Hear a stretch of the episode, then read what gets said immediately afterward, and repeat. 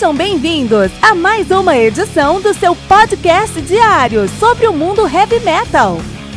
Esse é o Metal Mantra, o podcast do metal sagrado. Lembrando que você pode nos mandar suas perguntas, sugestões, críticas, correções, elogios ou quaisquer outros comentários no nosso e-mail metalmantrapodcast@gmail.com.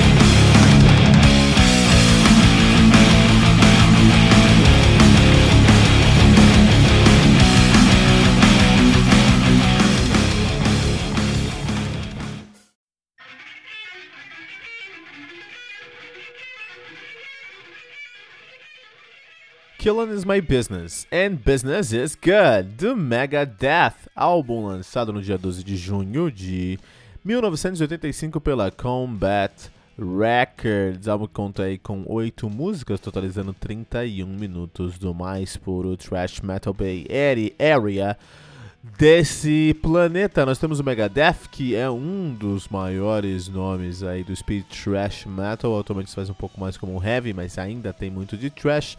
Membros do Big Four of American Thrash Metal, of Bay, of, uh, Bay Area Thrash Metal, né? Junto com Metallica, Slayer e Anthrax. Os caras são de Los Angeles, na Califórnia, nativa desde 83, onde eles assumiram o nome de Fallen Angels, e eles mudaram o nome em 83 mesmo para Megadeth. E ficaram nativa até 2002, pararam em 2002, voltaram em 2004, estão nativa desde então, né?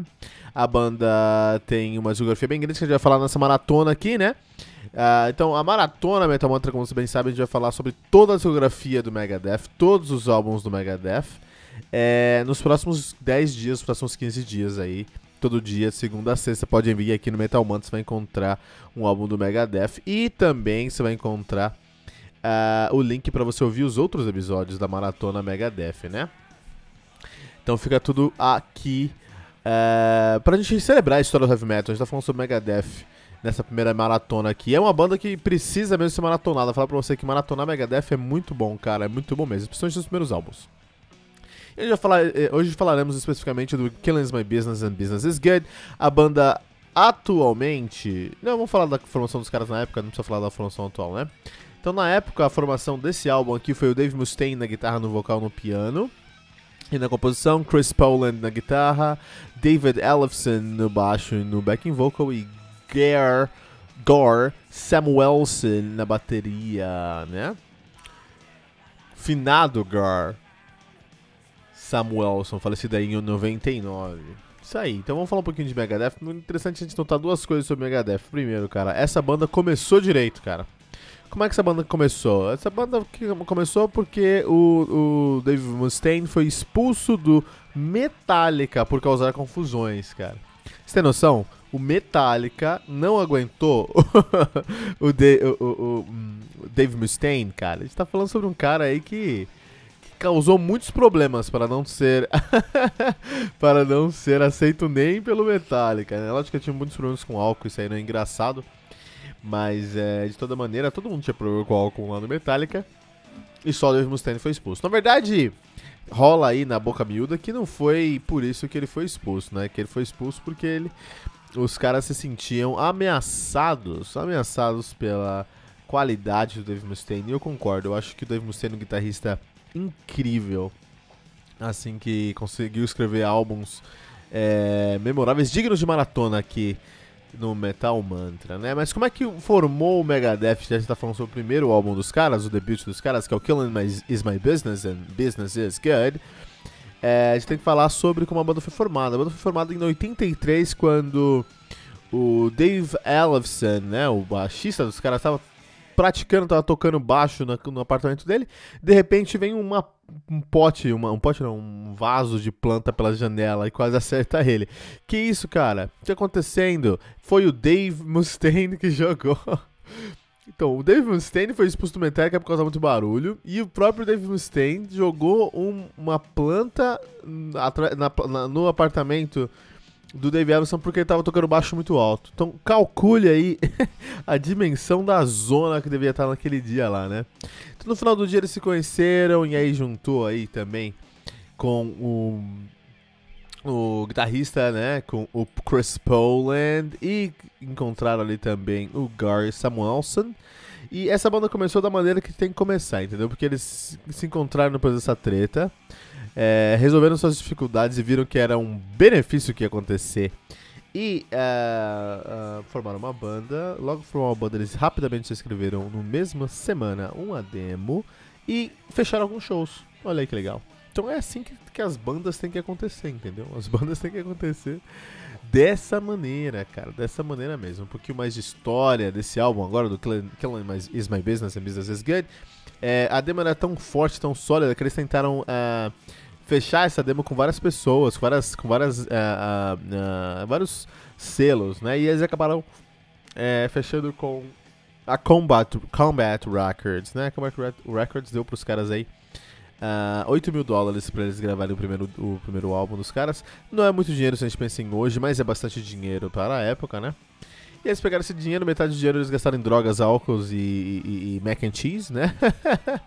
e depois despediram o produtor da banda, o que eles tinham sido conseguido essa banda. E eles mesmo eles mesmos é, terminaram a produção do, do, do, do, álbum ali, né? Que é muito interessante. Tem uma questão interessante aqui. É, o, o que a gente está escutando aqui atrás é uma música chamada Mechanics. Vamos dar uma ouvida aí nesse som aqui. Atrás, presta atenção. Estou ouvindo uma, um, uma música chamada Mechanics, com X no final. Essa música foi escrita pelo Dave Mustaine uh, para o Metallica, né? Quando ele estava tocando Metallica. Só que aí quando ele saiu do Metallica, falou: Ó, beleza, eu vou sair, vocês são um bando de merda mesmo, vou embora, mas não usa minha música, não, tá? A música é minha, né? De vocês. O que, que o Metallica fez? Trocou o nome da música, deixou um pouquinho mais lenta e escreveu The Four Horsemen, que é uma música incrível que eu gosto muito. E é a música do Mustaine, cara.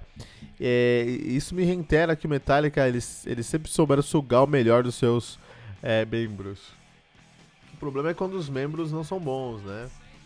Mas quando os caras tinham uh, uh, uh, Dave Mustaine, Cliff Burton, puta, deuses do heavy metal mesmo. Deuses, uma provavelmente maior banda que já pisou nessa terra aí com aquela formação, né? Mas de qualquer maneira, o, o Dave Mustaine deve ter ficado muito puto vendo. É, como é que era o filme? X-Men.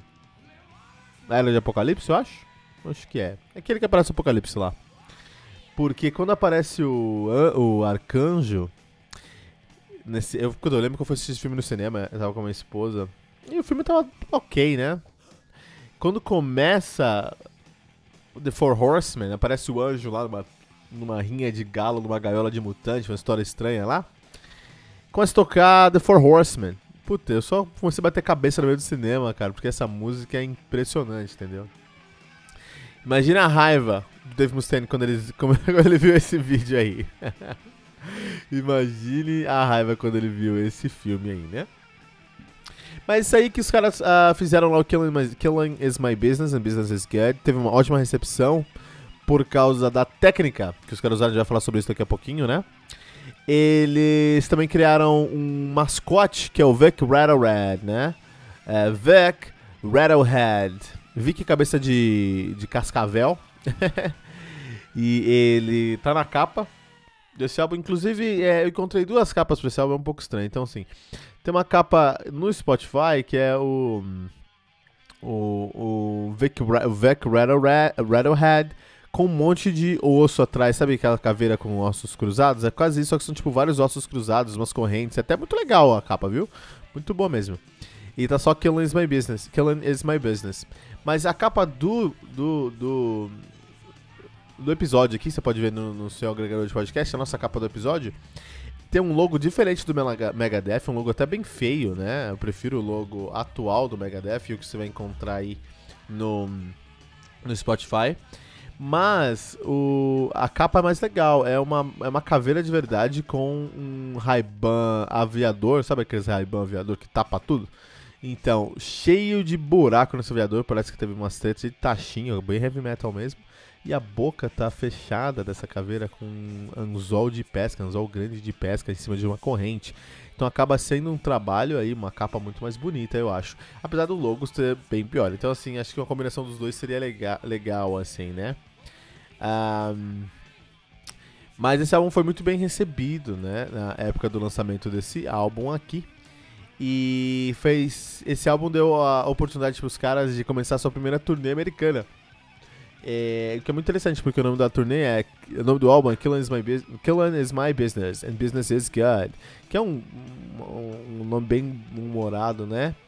E. O nome da turnê é uh, Megadeth North American Tour The Killing for a Living Tour. Que tem tudo a ver com o nome do álbum e com essa pegada mais mais, mais é, bem humorada e se levando me menos a sério, que eu acho muito interessante.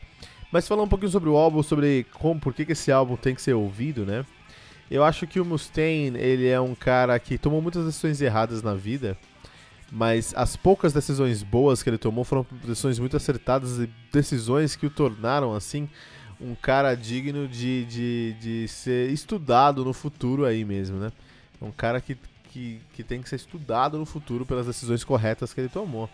Tanto em escolher o Dave Ellefson como baixista, porque ele queria um baixista é, tão técnico quanto o Cliff Burton, e ele conseguiu com o Dave Ellefson. Eu acho que o Cliff Burton é mais técnico, mas o Dave, Dave Ellefson acaba sendo um excelente baixista também.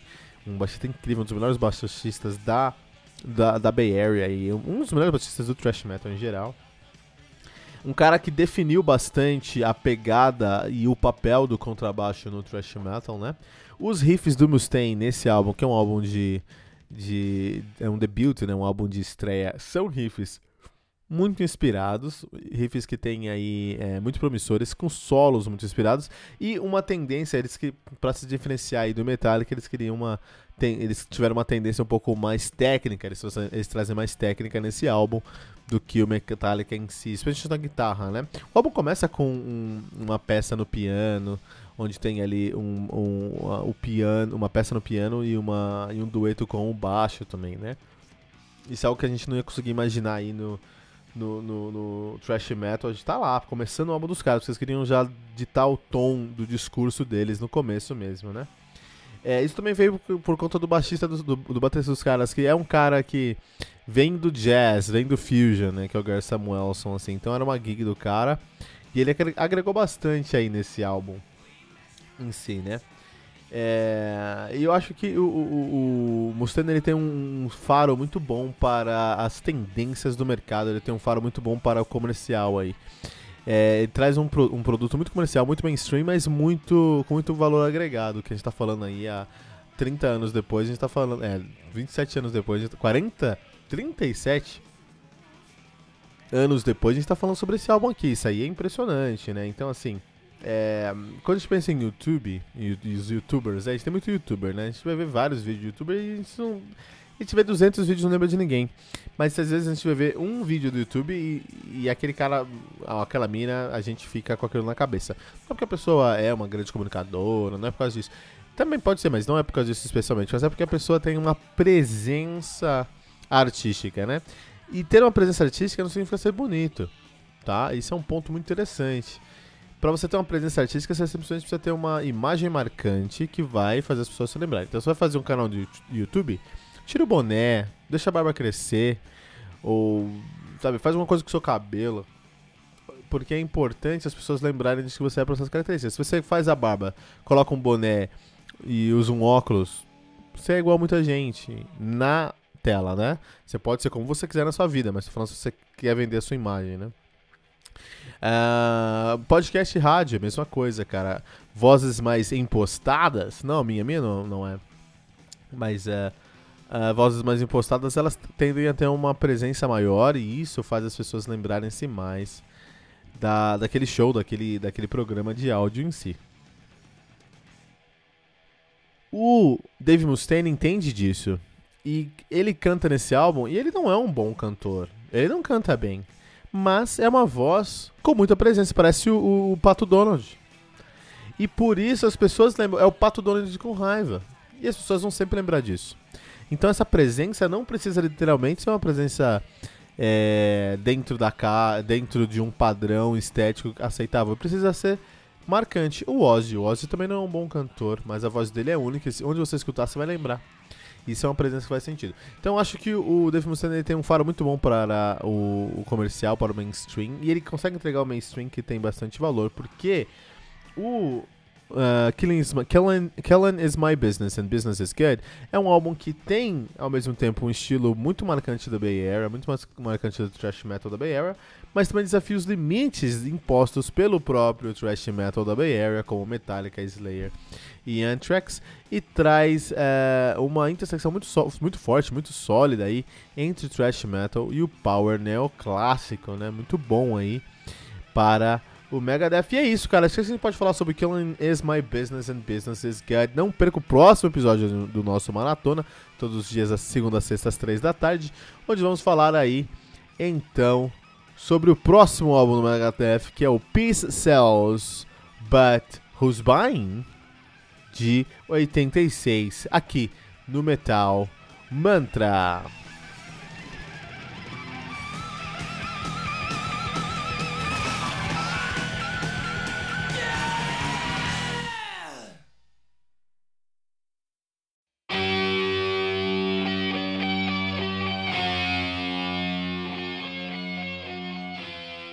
Cells, But Who's Buying? Do Megadeth, lançado no dia 19 de setembro de 1986 pela Capitol Records. Álbum que conta com 8 músicas, totalizando aí 36 minutos de play. O Megadeth, que são um dos membros da, do Big Four of Thrash Metal, do American, uh, American, American Big Four of Thrash Metal, né? desculpa aí pessoal. Os caras são de Los Angeles, da Califórnia, fazem um thrash metal com speed metal, com muita influência de heavy metal também. Os caras são nativos desde 83. Em 83 eles eram chamados de Fallen Angels, e ainda bem que eles mudaram o nome para Megadeth, que é muito legal. Inclusive, Megadeth é um nome muito legal, porque o que acontece? É, eu não falei isso no último episódio do, da nossa maratona, esse aqui é um episódio que faz parte de uma série aqui no Metal Mantra, que é uma maratona, então todos os dias, segunda a sexta, nós falamos sobre a discografia de uma banda. Então ontem nós falamos aí sobre Killing as My Business and Business is Good. E hoje estamos falando aí sobre PCLs, But Who's Buying. Você pode encontrar toda a nossa maratona no nosso feed aqui do, na, no Spotify ou em qualquer outro agregador de podcast que você procurar. Mas também você pode encontrar um link na nossa descrição do nosso episódio para você encontrar todas, todos os, os álbuns das nossas séries do da maratona e os nossos outros uh, uh, reviews também, né? Então aqui, é, não falei lá no Killing My Business and Business is Good, mas o Megadeth é um nome muito interessante porque o Dave Mustaine foi chutado do, uh, do Metallica, do cabo Metallica e por abuso de álcool ou drogas, ou ambos, ele foi chutado. O Metallica não aguentou ele. A gente falou sobre isso, mas não falamos que a gravadora do Metallica na época era uma, uma gravadora que pertencia a um casal Zazula, cara. Era uma gravadora chamada Mega Force, né? A gravadora do Metallica na época. Quando o Dave Mustaine saiu do Metallica, ele fez uma banda, e o nome dessa banda é Mega Death. uma clara referência, referência aí a gravadora que o despediu. Então isso deve ter machucado o Dave Mustaine. A gente não falou sobre isso no último episódio, mas é importante falar sobre isso nesse episódio, porque isso deve ter machucado o fato de ele ter sido expulso por um problema. O cara, o cara, tem, ah, o cara tem um problema com álcool, o cara tem um problema com drogas. Ele, é, ele tem uma doença, cara, e é importante cuidar dele, sabe? Lógico, se estiver atrapalhando um negócio, é... no Brasil nós temos leis para se você tem um funcionário e ele é alcoólatra, você não pode despedir, porque o cara que está com uma, alcoolismo ou vício em drogas é considerado uma, uma síndrome adquirida. Então você não, vai, você não vai demitir um cara porque ele tem uma outra síndrome. Você vai demitir porque ele tem uma síndrome, né? Então isso pode gerar um encargo trabalhista. Isso não existe nos Estados Unidos, com certeza, né? Então, é, o, o, o Dave Mustaine foi chutado do, Mega, do Metallica numa época que ele estava precisando de ajuda. E isso com certeza marcou. A gente vai saber descobrir mais sobre isso nesse episódio. Na época do lançamento desse álbum, o lançamento desse álbum ainda teve a mesma formação do álbum anterior, com Dave Mustaine na guitarra no vocal escrevendo as músicas, Dave Ellefson, David, David no baixo no backing vocal, Chris Poland na guitarra e o Gar Samuelson na bateria. O Chris Poland, você deve conhecer esse nome aí, porque uh, atualmente ele toca no OM no Humphrey e no próprio Chris Poland, mas ele já tocou aí no Megadeth, já tocou no Damn The Machine também, né? Ah, e o Megadeth é, tinha essa formação aí em 86 quando eles lançaram um álbum, mas não foi a formação que terminou a turnê, por exemplo. Então o que aconteceu? Eles fizeram o primeiro álbum, o primeiro álbum foi muito bem aceito, que é o Killing Is My Business and Business Is Good. Com toda a citação que eles tiveram, eles, uh, o, o, o Mustaine entendeu que aquilo não era mais um, uma gag, não era mais uma brincadeira, e ele entendeu que ele tinha, ele tinha a, a, a capacidade de, ele tinha naquele momento a oportunidade de gerenciar a sua banda. Não precisava mais ouvir ao James Hetfield, não precisava mais ouvir aos irmãos, a, ao casal Zazula. Ele não tinha mais que ouvir ao Lars Ulrich. Ele poderia tomar as decisões sobre a sua própria banda. E ele é, se aproveitou muito disso. Ele gostou muito dessa posição, cara. Então ele sabia que esse segundo álbum era muito importante. Ele mesmo disse é, que, ó, esse, quando a gente recebeu a oferta de escrever esse segundo álbum, cara, era tudo ou nada, entendeu? Qualquer banda, qualquer banda, ou você vai para um próximo ah, nível no seu segundo álbum, ou você começa o começo do fim, inicia o começo do fim ali.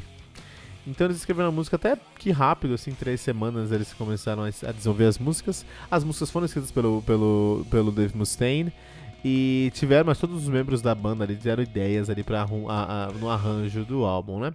Eles receberam 25 mil dólares para fazer esse álbum, o primeiro álbum eles receberam 8 mil dólares esse receberam 25 mil, mas o Mustaine estava muito mais sério nesse, nesse segundo álbum. O primeiro álbum foi meio que uma brincadeira para ele, para dar uma exorcizada do que ele tinha passado lá no Metallica. Até colocou Mechanics, que é The Four Horsemen lá, de propósito, né? Pra gerar aí uma, uma discussão. É, mas nesse segundo álbum ele percebeu que ele não precisava mais viver a sombra do Metallica, ele tinha algo grande que ele poderia fazer isso sozinho. Ele recebeu uma segunda chance, pessoal, que não muita gente recebe não, entendeu? Isso é muito importante. É, só que isso meio que subiu pra cabeça dele. Meio não, subiu com certeza, porque eles receberam 8 mil no primeiro álbum e fizeram um álbum, muito bom até.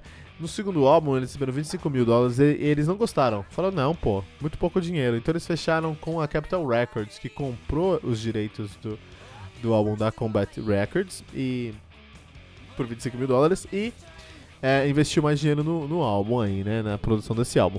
Então os caras foram para um, pra um armazém, começaram a escrever um som lá e produzir e tem uma, uma produção é, é, muito melhor esse álbum do que a, a, o álbum anterior, com certeza.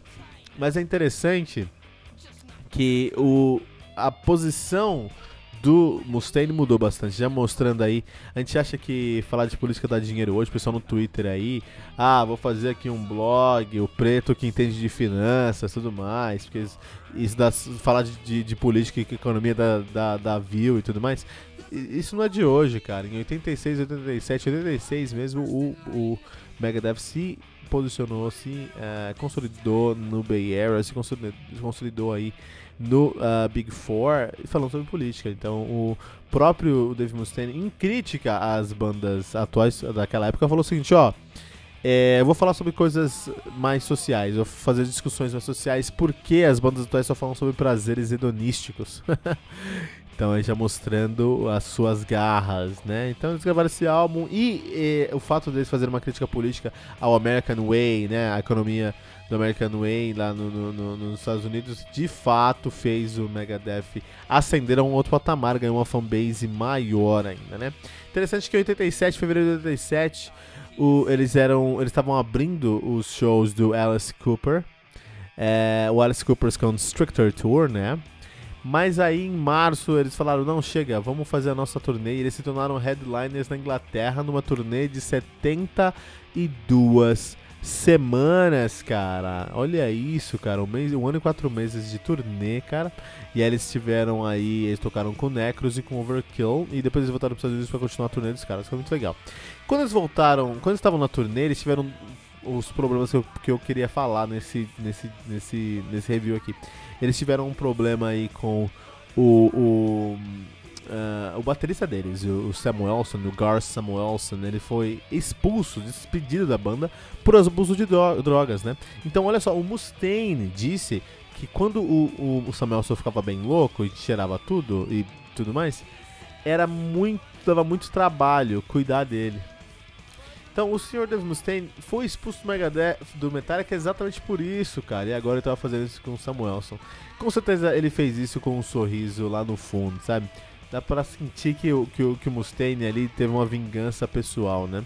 Não só isso, depois ele teve uma grande briga com o guitarrista Chris Poland, porque o, o Chris Poland foi acusado pelo Mustaine de vender o equipamento da banda para comprar heroína, cara. Então pensa aí como tava o clima, né? Em 87, tanto o Samuelson quanto o Poland foram expulsos da banda e eles chamaram aí o Chuck Beller para gravar com eles, é, tocar com eles, né? E o Jay Reynolds, né? Os dois eles eram de bandas ali que estavam ao redor do Megadeth, fazendo shows de abertura e tudo mais. Então, os caras falaram Jay Reynolds na bateria e o Chuck Beller na, ba na bateria, né? Desculpa, o Jay Reynolds na guitarra e o Chuck Beller na bateria. E eles começaram a gravar o, o próximo álbum dos caras, né? Que a gente vai falar aí amanhã. Começaram a gravar com, esse, com essa formação.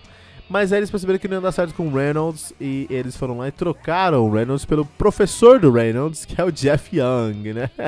Deve conhecer o Jeff Young, um dos guitarristas é, é, lendários do Megadeth, né? E aí eles terminaram de gravar o álbum e a turnê em si, já com o seu novo guitarrista Jeff Young, já com a formação Chuck Beller, Jeff Young, uh, Dave Mustaine e David Ellefson, né? O Sells But Who's Buying é um álbum é, notoriamente mais ousado do que o, o, primeiro álbum dos caras, o Killing, My Business, Killing Is My Business and Business Is Good.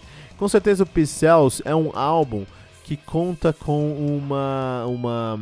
uma. Um, ele, o, o Dave Mustaine tenta criar uma nova vertente do thrash metal, um power thrash metal da Bay Area aqui. Porque é um álbum que ainda tem muito do thrash metal, mas toda a produção dos riffs, por exemplo, não é aquela produção seca, aguda, estridente do thrash metal. Já é uma produção mais encorpada do heavy, do new wave, do new wave British heavy metal, e até encostando no power metal, né?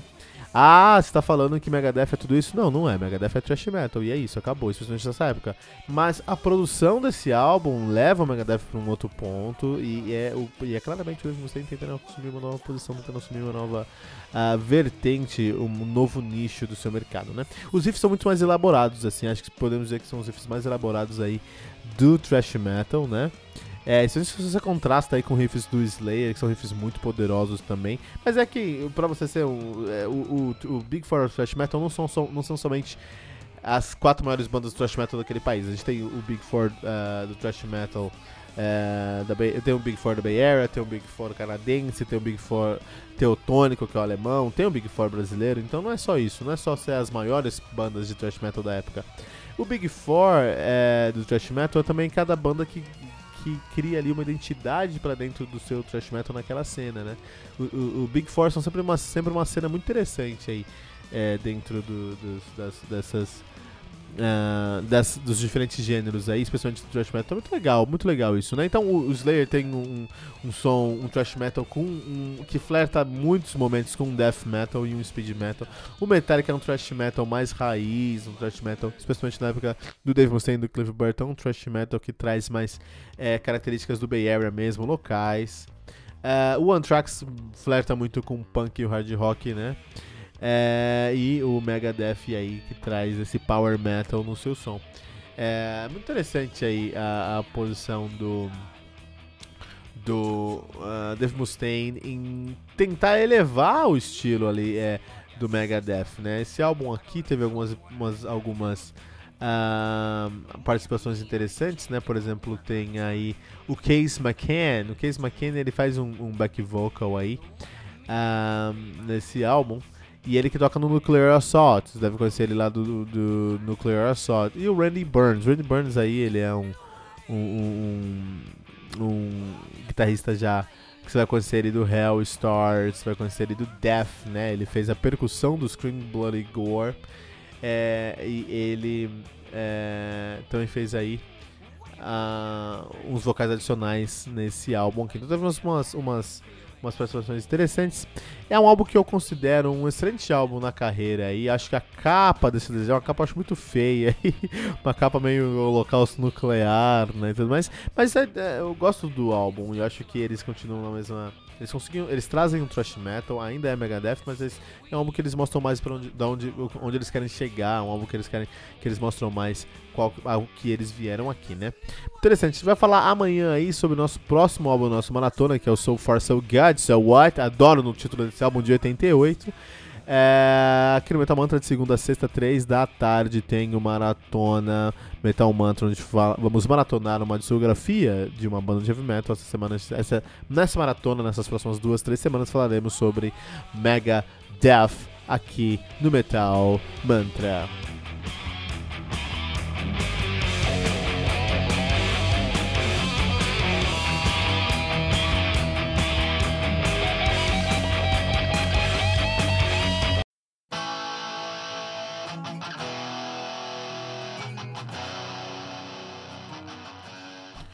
So Far, So Good, So What, do Megadeth. Álbum lançado no dia 19 de janeiro de 1988 pela Capitol Records. Álbum que conta aí com 8 músicas, totalizando 34 minutos de play. O Megadeth, que é uma banda de speed thrash metal e heavy metal de Los Angeles, na Califórnia, nativa desde 83. Como você bem sabe, você que aí é ouvinte do nosso maratona, ao, uh, em 83 eles eram chamados de Fallen Angels, que é um nome bem bosta, e mudaram ainda bem para Megadeth em 83 ainda. De 83 a 2002, eles estiveram na ativa, pararam em 2002, voltaram em 2004 e estão na ativa desde então. Estamos no terceiro episódio aqui da maratona do Megadeth, no terceiro álbum dos caras, que é o So Far, So Good, So What. Se você olhar no nosso feed ou no link desse episódio, no episódio, na nossa descrição tem um link para você uh, conhecer todos os outros episódios aqui da nossa maratona e do, Mega, e do Metal Mantra em geral. Nós temos aí, falamos ontem sobre Pixels But Who's Buying, antes disso Killing Is My Business and Business Is Good. Estamos terceiro álbum dos caras agora, né? So Far So Good So What. A formação desse álbum aqui é bem interessante, porque a formação foi uh, Dave Mustaine, David Ellefson, Chuck Ballard e Jeff Young. Então já sabemos que essa formação aqui já é diferente dos dois primeiros álbuns e bem conturbada, e agora a coisa, a escala. É um capítulo muito importante para a história do Megadeth. Não é o melhor álbum do Megadeth, não é a melhor época do Megadeth, é um momento muito sombrio, na verdade. Só é uma época de merda, a gente vai ver aqui muita merda que aconteceu no Megadeth, mas é um álbum, um capítulo muito importante para a história dos caras. Então vamos lá. Uh, então o que aconteceu, né? Os caras começaram aí com o Paul Lanning na produção do So Far So Good So What. Paul Lanning injetou muito dinheiro, né? A, a, Capital Records injetou muito dinheiro na produção desse álbum aqui, porque um, um, um Megadeth tinha se tornado uma banda já muito importante para a cena do thrash metal, não só do Bay Area, mas mundial. Tanto que a produção desse álbum demorou 5 meses. Então, o primeiro álbum os caras produziram em, em em, em, em, coisas de semana, do segundo álbum também em dois meses, três meses no máximo, e agora a gente tá falando de cinco meses da produção, né? Mas tivemos vários problemas na produção. Então, primeiro, o problema de drogas do Dave Mustaine. Ele que já tinha expulso lá o, o Gar Samuelson por problemas de, de, com drogas e o Jay Reynolds por falta de técnica, né, cara? Uh, agora o Dave Mustaine estava sofrendo com problemas de drogas novamente, né? Na verdade, sempre esteve sofrendo, mas nunca quis admitir isso, nunca quis é olhar para si mesmo, né? É, e aí ele falou que o próprio Dave Mustaine fala que a produção do So Far So Good So What foi terrível, na maior parte por conta de substâncias, né? E por conta da prioridade que eles não tinham na época. Então eu imagino que deve ser um puta, um puta trampo. Uma treta bem específica foi o, Paul, próprio Paul Lane que disse, ele falou que ele queria que a banda gravasse a bateria separada dos pratos, né? Isso não era muito comum ali para os bateristas de rock. E o Mustaine e o Lane brigaram tanto que eles acabaram trocando o Lane pelo Michael Wagner, né? Que foi lá e remixou o álbum So Far So Good So White foi lançado em 88 e teve uma boa recepção. É interessante que o, eles pegaram, uh, apesar de todas as tretas que os caras, ten, os caras tiveram, as músicas ainda eram bem aceitas pela fanbase dos caras. Tanto que é, depois que eles lançaram So Far So Good So, Far, so, Good, so What em 88, eles saíram numa turnê mundial de oito meses, caras. E aí eles e o Savatage, cara, esse show, essa turnê eu devia, eu queria muito ter visto, cara. Eu queria muito ter visto essa turnê porque era Megadeth e Savatage, uh, Savatage, duas bandas que eu amo muito. Uh, e eles abriram pro Dio na turnê do Dream Evil, do Dio, que é, que é Dream Evil, que é um álbum da minha vida, porque é um álbum de 87, é um álbum quando eu nasci, e do Dio, que é incrível, com músicas incríveis também, um álbum que eu gosto muito. E aí você tem Savatage, que é uma que eu gosto muito. Você tem Megadeth, Você tem Deal na turnê do Dream Evil. E, e eles tocando é, essas três bandas juntos em vários shows na, na no, no, pelo mundo inteiro, numa turnê mundial. E depois eles tocaram com o. abriram para o Iron Maiden na turnê do Seventh Son of a Seventh que é a minha, meu álbum predileto do Iron Maiden também. Então nos Estados Unidos eles abriram pro Dio e pro Iron Maiden, junto com o Savatage. Que, Savatage, que incrível, cara. E depois eles fizeram uma turnê onde eles eram os headliner, headliners mesmo, também nos Estados Unidos, mas eles tocaram com Warlock e com Sanctuary. O Sanctuary é interessante, que esse é uma relação com você é interessante, porque o Refuge Denied, é o debut lá do Sanctuary, foi produzido pelo Mustaine. Depois eles foram pra Europa, cara, tocaram lá com Testament, Nuclear Assault, Flotsam and Jepson e o próprio Sanctuary. Muito interessante isso, cara, muito legal, né? Mas é, nem tudo era bom nessa época, pelo contrário, tudo isso foram oportunidades imensas, uma banda em ascensão, uma banda entrando em turnês mundiais com grandes nomes do heavy metal, mas era uma banda que estava se despedaçando por dentro, né? Tava ali se despedaçando. Então, por exemplo, teve um, um, um documentário da Penelope Spheres chamado The Decline of Western Civilization Part 2, The Metal Years, né? O declínio da civilização, civilização ocidental Parte 2, os anos do heavy metal. E esse documentário falava sobre a cena do heavy metal em Los Angeles no final dos anos 80, que é uma cena muito fervente, muito boa mesmo, né? Ah, e eles colocaram lá o Megadeth em contraste com bandas mais é, mainstream, principalmente bandas de glam metal, né? E o Mustaine odiou esse documentário, porque no documentário eles falam, puta, a gente tinha aqui o glam metal em Los Angeles e tudo mais aqui, mas nós também tínhamos essas bandas de merda aqui, por exemplo, Megadeth. Ele ficou meio puto com isso, cara. Então é interessante que os caras. O Megadeth realmente se tornou um monstro do heavy metal, tanto que eles foram incluídos lá na turnê, no festival Monsters of Rock, no castelo de Dunnington, na Inglaterra, né? É, em agosto de 88. Eu tinha um ano, olha só, legal isso. E aí eles foram lá e tocaram para mais de 100 mil pessoas. 100 mil pessoas. Os caras chegaram num ponto incrível da carreira, mesmo terceiro álbum, cara, com 3 anos, 4 anos de banda aí, cara. Muita, muita um excelente resultado. Inclusive tiveram um show que o Lars Ulrich tocou com eles, né? o Ulrich que era lá do Metallica. Cara, o Ulrich, ele é um sanguessuga tem dinheiro, cara, ele tá no meio, cara, minha nossa, né? E aí foi muito bom, o pessoal gostou muito do show, teve uma recepção muito legal, tanto que eles foram, é, eles foram incluídos na, no, no, no no, no plantel ali, no, no, nas bandas que eu fazia a turnê europeia do Monster of Rock. Mas eles nunca chegaram a tocar nessa turnê por causa de é, problemas com, drogas do David Ellefson, né? Olha aí que merda. E ele já entrou em reabilitação, foi fazer isso. E aí saiu o Megadeth entrou Testament nessa época aí. Depois do Monster of Rock, que eles tocaram no, em Dunnington, né?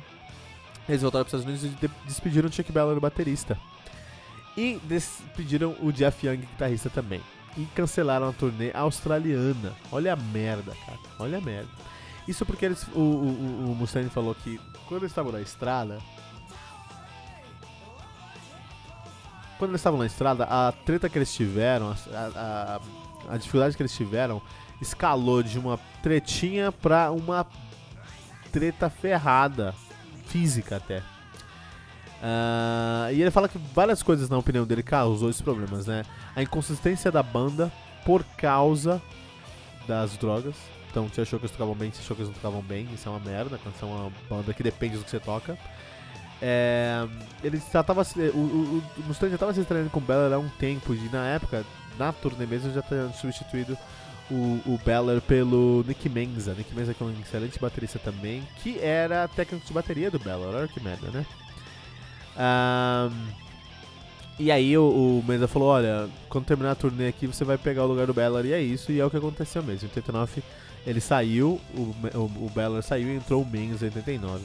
Já quando eles despediram uh, o, o Young foi por outra treta, foi porque o Mustaine acreditava que o Young tava pegando a namorada dele, cara.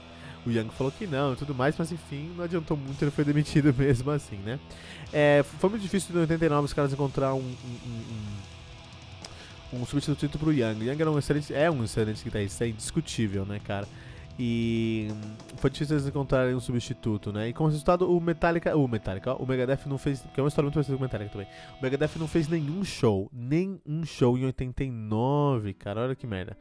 É, E nessa época, teve dois outros, outros episódios que foram muito, muito merda pra Mustaine. O primeiro que é, eles, a única coisa que eles fizeram em 89 como banda foi gravar o cover de Mr., uh, é, No More Mr. Nice Guy do Alice Cooper, uh, Alice Cooper, um pouco mais pesado, né, porque foi usado na trilha sonora do Wes Craven, de um filme do Wes Craven chamado Shocker, né. Eu nem sabia que esse filme tinha o Megadeth, vou dar uma procurada depois. E o vídeo para o No More, nice, no More Mr. Nice Guy foi, foi dirigido pela Penelope Spheres mesmo, naquela do documentário que a gente falou agora há pouco.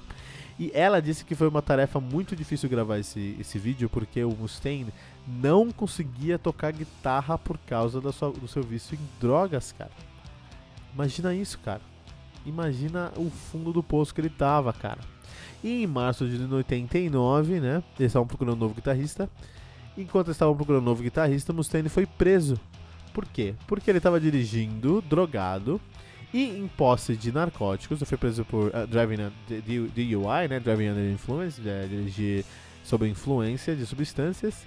E ele também foi preso por posse, por posse de narcóticos, narcóticos. Mas como isso? Porque ele bateu num carro que estava estacionado. E esse carro que estava estacionado estava. Era, nesse carro tinha um policial à paisana, cara.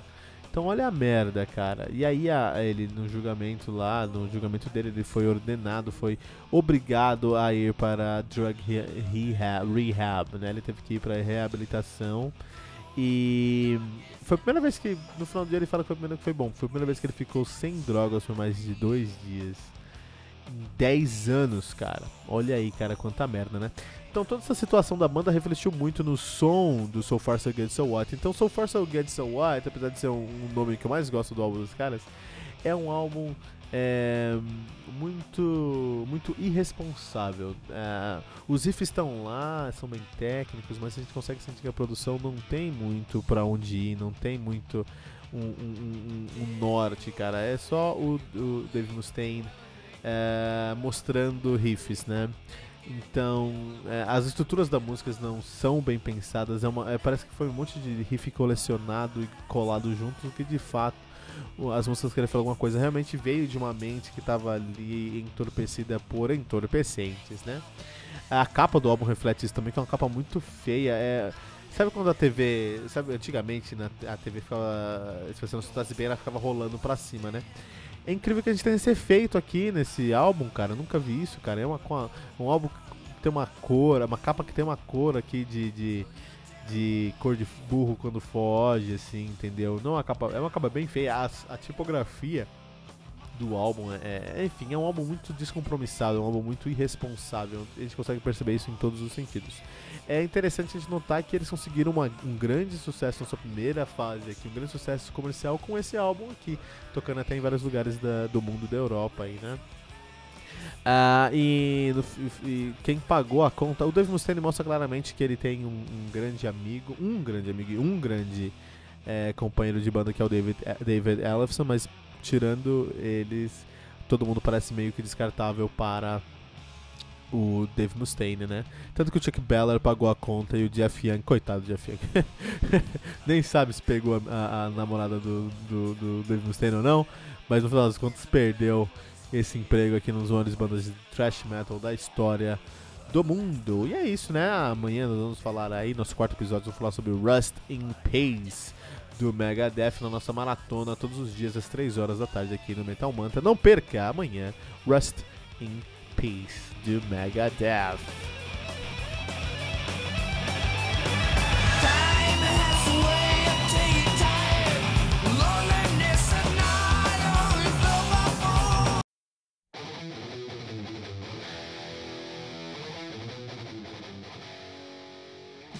Rust in Peace, do Megadeth, álbum lançado no dia 24 de setembro de 1990 pela Capitol Records.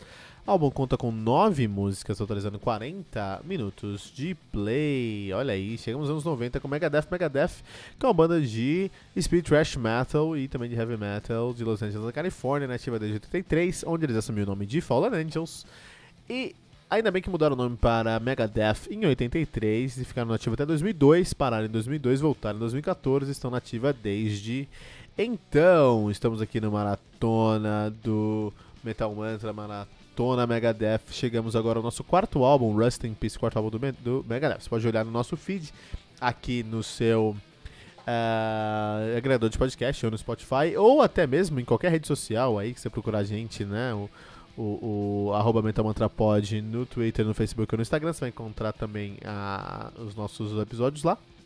É, ou o mais, o que eu acho mais importante, tem uma surpresa para você, vai aqui no link do, na nossa descrição tem um link, esse link vai te levar para um canal secreto que nós temos no, no Facebook, né?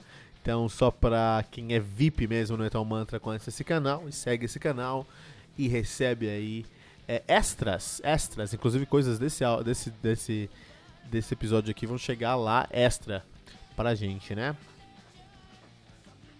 E aí chegamos no Rust in Peace. A formação do Rust in Peace nos anos 90 é Dave Mustaine na guitarra e no vocal, Marty Friedman na guitarra, David Ellefson na baixo e no vocal e Nick Menza, Nick Menza na bateria e no vocal, back vocal, né? Nick Menza falecido em 2016, uma pena mesmo. O que aconteceu? É, depois do problemático So Far So Good So What e do que aconteceu depois, quando, quando se despediram aí, quando o Mustaine despediu aí o Jeff Young e o Chuck Beller. Nós tivemos aí o Nick Menza na bateria e eles estavam sem guitarrista. E, eles, e aí o, o Mustaine foi para reabilitação. Foi bastante preso, né? Teve uma, uma, uma reabilitação forçada. Foi basicamente foi preso ali. E quando ele saiu da reabilitação, ele estava limpo pela primeira vez, estava sóbrio pela primeira vez em 10 anos. E o que, que, o, que, que o Megadeth podia fazer sóbrio? Essa era a grande pergunta, mas muita gente apostou. Mas precisava de um novo guitarrista, de um, de um outro guitarrista, né? O Mustaine precisava de um guitarrista para dividir esse trabalho. E várias pessoas participaram dessa audição. Muita muitas pessoas interessantes. Olha que legal, olha o nível dessas audições. Eu, é, eu queria voltar no tempo ali, colocar um, uma GoPro ali e só gravar essas audições de quem passou lá. Olha que legal, o que aconteceu. Então, nessa época aí, em 90, eles tiveram uma audição, tiveram um, um teste com o Lee Altas do Heathen, né? O Heathen que é um, um, uma banda muito renomada também. O, também tiveram com Eric Meyer do Dark Angel. Então, com o Lee Altas não funcionou tanto, mas com Dark Angel, com Eric Meyer do, Dark, do Dark Angel, o um, Megadeth gostou bastante e ele foi convidado a fazer parte da banda depois que o Poland, Chris Poland tinha saído lá atrás, né? Mas o, o Eric Meyer falou: não, eu prefiro ficar aqui com Dark Angel. Então, olha só, o David, é, Dave Mustaine se sentindo esnobado aí, ó. Olha aí, né? Tu não sabia, tu só tinha escutado que não era fácil trabalhar com o Mustaine, né? Uh, depois o Slash, guitarrista do Guns N' Roses, foi fazer lá também um, um, umas jams e uns testes com o, uh, o Megadeth. E ele considerou tocar no Megadeth, ele considerou assumir o posto ali de guitarrista do Megadeth. Mas aí no final do dia ele preferiu ficar com Guns N' Roses. Que eu acho que foi uma decisão mais acertada mesmo, né? Acho que foi melhor ter ficado com Guns N' Roses. Acho que ele ganhou mais dinheiro. Apesar que o Megadeth dá dinheiro até hoje e Guns N' Roses morreu. Só que deve dar dinheiro hoje também, né? Muito bom. É, então ele não entrou. Sabe também quem quase entrou? O Dimebag Darrell, guitarrista do Pantera, cara. Quase entrou. Ele recebeu a oferta, os caras falaram, não, entra aí. O, o Megadeth obviamente reconheceu a qualidade do, do Dimebag Darrell, aquele monstro que é o Dimebag Darrell, um dos maiores nomes da... Provavelmente o maior nome da guitarra no, no, no, dos Estados Unidos, né? E o Mustaine, com o seu olho clínico, viu que o cara era incrível, ofereceu o trabalho, só que aí o Dimebag Barrel, texano, família tradicional, falou: não, eu entro se o Vinnie Paul, meu irmão, entrar na bateria. E aí os caras falaram: ah, não vai dar certo, que a gente já tá com, com o Nick Menz aí, não vai dar certo, não. Beleza. E aí não deu certo esse acordo. Um outro cara que foi também recebeu essa proposta foi o Chris Oliva, que, é o, que era o guitarra do uh, Savatage, Savatage, que é um dos, dos melhores guitarristas que eu conheço nos Estados Unidos também. O cara toca muito. As guitarras do Savatage, na minha opinião, são incríveis, né? Eu adoro o Savatage e acho que é, o, o, o, o Chris Oliver é um dos maiores nomes da guitarra nos Estados Unidos também. É, mas ele, ele ficar no Savatage do que no Megadeth. Esse aqui fez mal. Esse aqui deve ter ficado no, no, no Megadeth. Porque o Savatage morreu depois de um tempo, virou Circle to Circle. E hoje não sei se existe. O Chris Oliva depois fez. Uh, Chris Oliva uh, o, o, fez um trabalho solo. E depois foi tocar com o irmão dele no John Oliva's Pain. Mas o, foi, foi, ele deveria ter vindo pro Megadeth aqui, pelo menos não nessa época, mas no futuro, pelo menos ele teria mais uma carreira mais longeva aí, né? Temos o Jeff Loomis, que também fez uma audição. Jeff Loomis, o maior guitarrista uh, do progressivo americano também, cara. No, no, olha, no noroeste americano é o maior guitarrista do noroeste americano, sem dúvida, né?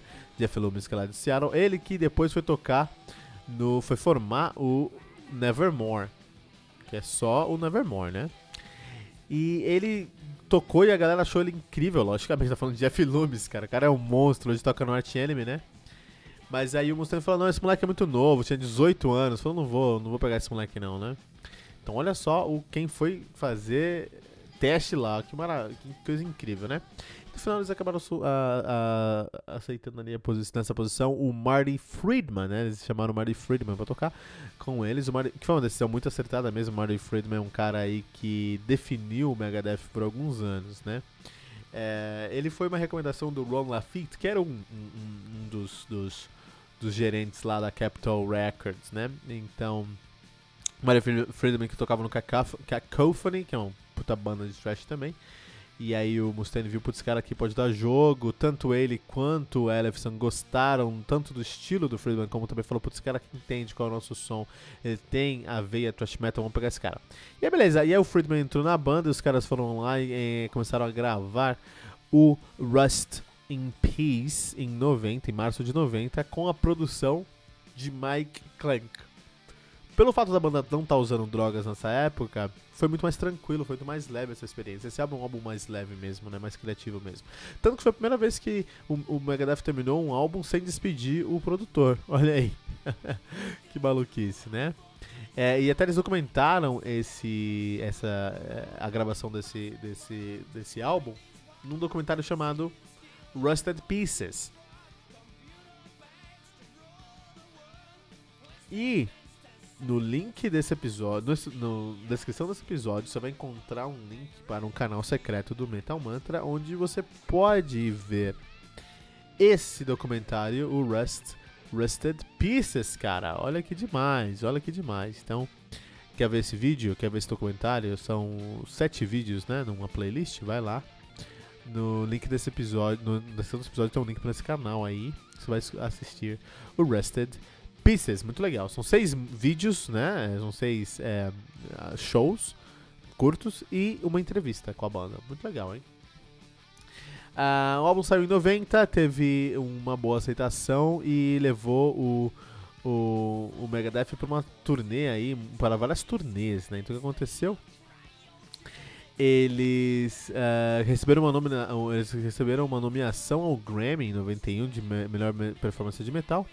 É, e eles tocaram com o Slayer, o Testament e o Suicidal Tendencies para uma turnê, uma turnê europeia chamada Clash of Titans, que aí é um avô, um precursor aí do Big Four of Bay, uh, do Big Four, da turnê do Big Four, né? Depois eles fizeram um, um, uma um, continuaram essa turnê nos Estados Unidos já com o Slayer, Anthrax e o Alice Chain e essa, essa turnê não tinha um headline, porque essas três bandas elas ficavam mudando aí. Desculpa, era o Megadeth, o Slayer e o Anthrax e o Alice in Chain ali é, só fazendo a abertura, né? E aí todo show mudava quem era o headliner, né? Ou Mega, Megadeth, o Slayer e o Anthrax. Também aí uma, um, um avô do uh, Big Four. Eles tocaram, eles abriram a turnê americana, norte-americana do Judas Priest, a turnê Painkiller, olha aí, muito importante.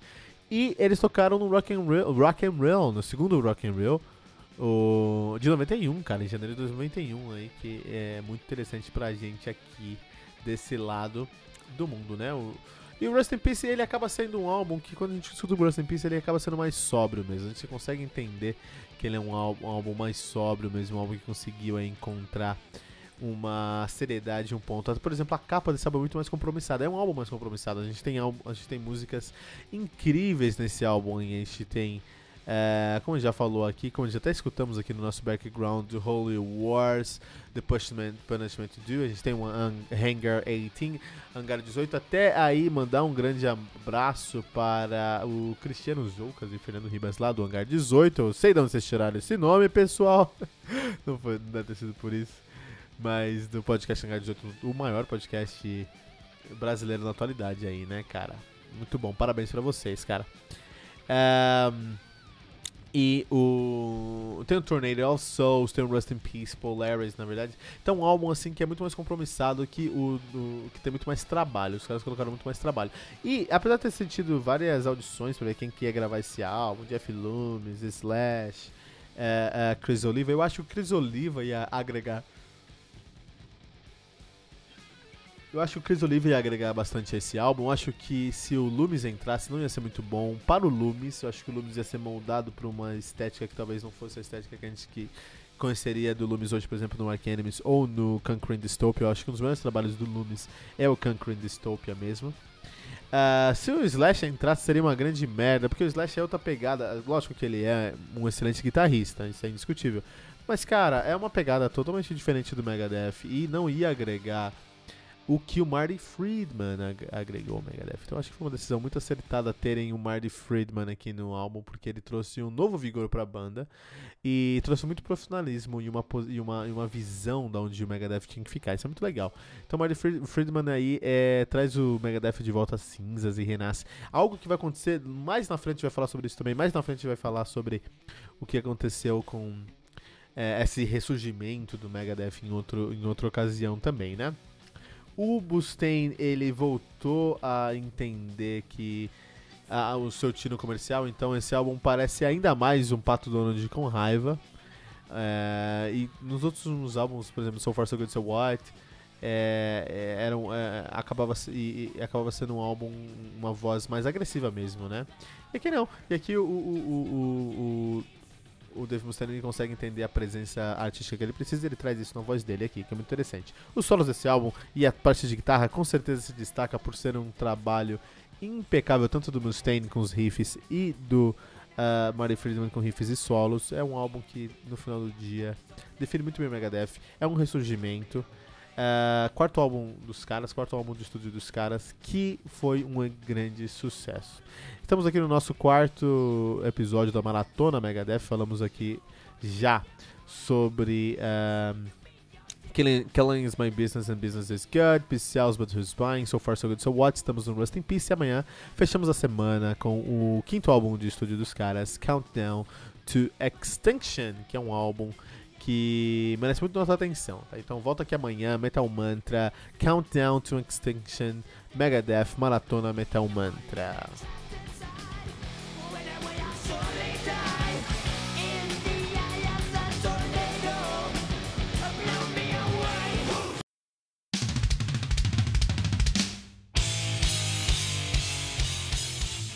Countdown do, to Extinction de Megadeth, álbum lançado no dia 14 de julho de 1992 pela Capitol Records. Vamos contar aí com 11 músicas, atualizando 47 minutos de play. Megadeth, que são deuses do speed thrash metal, heavy metal de Los Angeles, Califórnia, nativa aí desde 83. Como você bem sabe, já está cansado de ouvir. Em 83 se chamavam Fallen, Angels e mudaram o nome para Megadeth em 83 mesmo. Ficaram nativa até 2002, pararam em 2002, voltaram em 2004 e estão nativa desde então. Chegamos ao quinto álbum de estúdio dos caras, né? Na maratona do Metal Mantra, todos os dias 3 da tarde. Chegamos ao Countdown to Extinction, né? Que é o álbum com o maior sucesso um, um, profissional dos caras, um sucesso de venda dos caras foi com Countdown to Extinction. A formação desse álbum foi Dave Mustaine na guitarra e no vocal, Marty Friedman na guitarra e no vocal, no backing vocal, David Ellefson no baixo e no backing vocal e Nicky Menza na bateria e no backing vocal. Aí, é, continuando com a formação do seu último álbum, Rest in Peace, né? O Marty Friedman realmente fez um grande sucesso com a banda aí, né? Que é muito legal. Uh, nós temos aí também agora o Megadeth no. A história do Megadeth, a gente tem uma maratona aqui, é a história, né? A gente fala sobre a história de uma banda. Tem uma maratona aqui do Megadeth, está no quinto álbum contando a história dos caras. Na verdade, essa, a história do Megadeth é a história da humanidade, cara. Como a humanidade tem problemas, aí se esforça, consegue recuperar os problemas, aí fica bem. E a primeira coisa que a humanidade faz quanto tá bem é apertar o botão vermelho. Isso que o Megadeth fez no Countdown to Extinction. Então, olha só, vamos, vamos falar sobre essa história. Então eles começaram a fazer esse álbum aqui, a gravar esse álbum em janeiro de 92, né? Eles entraram num estúdio chamado Enterprise Studio em Burbank, na Califórnia, né? Uh, eles gravaram com o Max Norman, eles gostaram da, mixa, da mixagem do álbum anterior, do Rust in Peace, que foi feita pelo Mix, Max. Não Max, Max. A mixagem foi feita pelo Max Norman, devido ao nome dele para Max Norman, né? De qualquer maneira, é, o Countdown to Extinction, Extinction levou quatro meses para ser escrito e teve todas as, todo mundo da banda participando na, na composição do álbum, não só o Dave Mustaine, como geralmente acontecia, né? É interessante que é, o próprio Ellefson falou, vamos tentar mudar um pouquinho a direção. Então esse álbum aqui não é tão trash, ele é mais power metal mesmo. Lógico que é um trash com influências de heavy metal. E não tão power mesmo, é mais heavy mesmo. É um trash metal com influências de heavy metal nesse álbum aqui, mais melódico em si, né? O álbum foi lançado em 92, em julho de 92, teve uma excelente recepção, chegou ao número 2 da Billboard, que é um grande indicador, ou seja, vendeu bastante, né? E os caras ganharam a nominação pro Grammy de 93 como melhor é, performance de heavy metal, cara. Isso é muito interessante. E eles também receberam um, o prêmio Genesis, né, da Sociedade Humana, porque o Countdown to Extinction, Extinction é uma música que, segundo essa sociedade, levantava um, tra, é, trazia a pauta, levantava um ponto aí que trazia chamava atenção para o ambientalismo. Isso em 93, né? Então muito legal aí a discussão do Megadeth. Eles sempre tiveram discussões boas, é isso é verdade. Só que eles perderam o Grammy, eles não ganharam o Grammy. Sabe quem ganhou o Grammy de 93 para melhor performance de heavy metal? Nine, in, Nine Inch Nails, cara, com o álbum Wish, que nem é heavy metal, cara.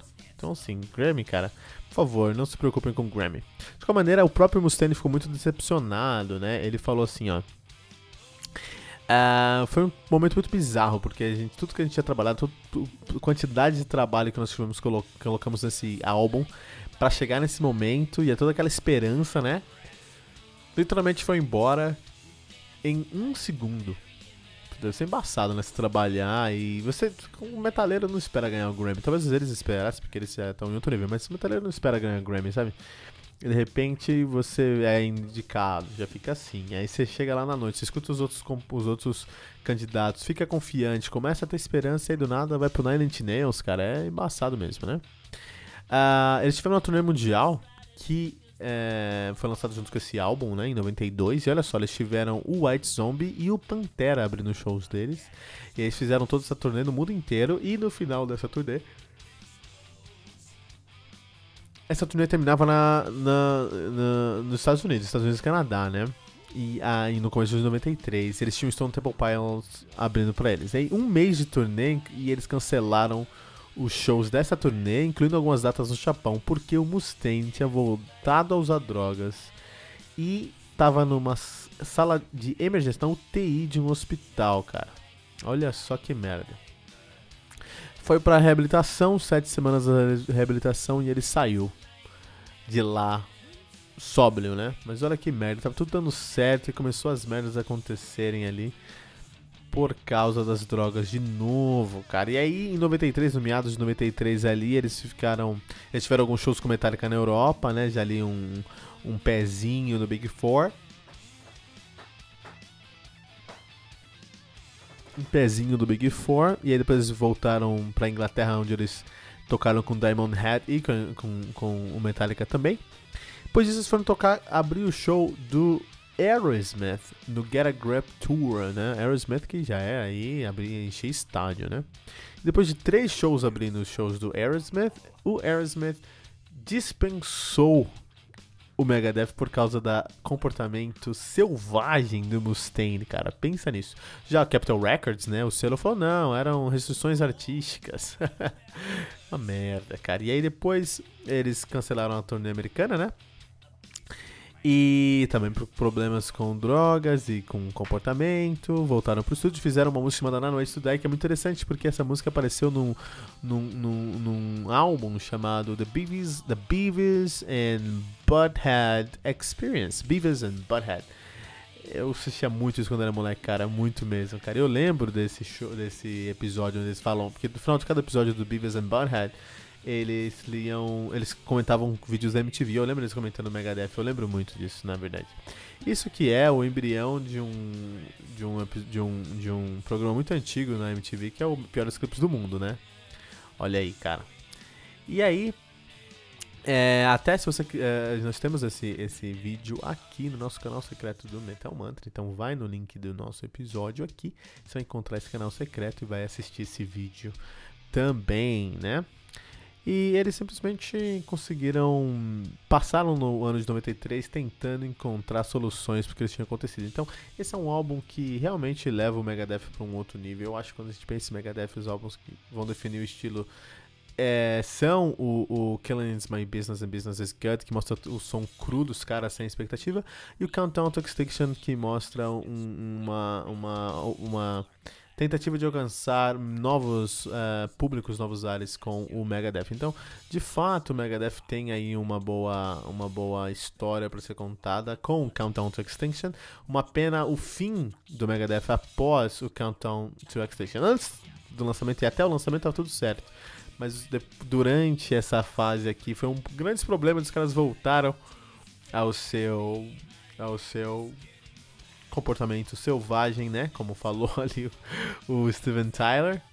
Mas no final do dia é, é, é, é, lamentável que eles tenham tido esse problema. É um álbum incrível. É um álbum incrível, muito bom, que define realmente a sonoridade do Megadeth, que é uma sonoridade que eu acho que, tá, que ressurgiu mais recentemente. A gente vai falar sobre isso quando chegar lá no final da maratona, quando estiver falando do Dystopia, a gente vai falar um pouquinho mais sobre esse como essa sonoridade retornou. É uma sonoridade que foi a primeira vez que apareceu no Megadeth.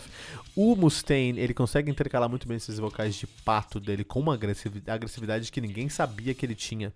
E o Marty Friedman, ele fez ele fez ele fez escola no no, no, no Megadeth. Countdown to Extinction sendo aí um dos seus maiores trunfos até hoje. E é isso, esse é o Countdown to Extinction aqui no Maratona Metal Mantra. Amanhã nós falaremos sobre Euthanasia e os novos rumos do Megadeth. Então amanhã, é, amanhã não, segunda-feira, né? Segunda-feira, três da tarde, segunda sexta, um novo episódio do Metal Mantra Maratona Megadeth.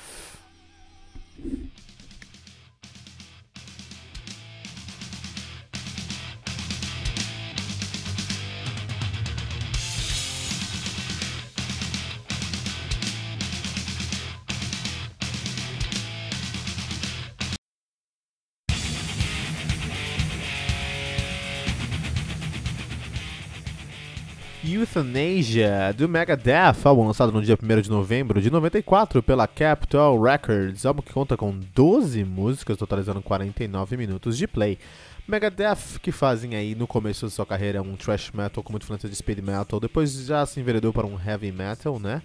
Uh, na atividade de 90, desde 83, os caras são de Los Angeles, Califórnia. Em 83 ele assumiu o nome de Fallen Angels e aí mudaram o nome para Megadeth, ainda bem em 83, estando nativa até 2002, parando em 2002, voltando em 2004, estando nativa até o presente momento. Aqui na nossa Maratona Megadeth, semana passada falamos sobre.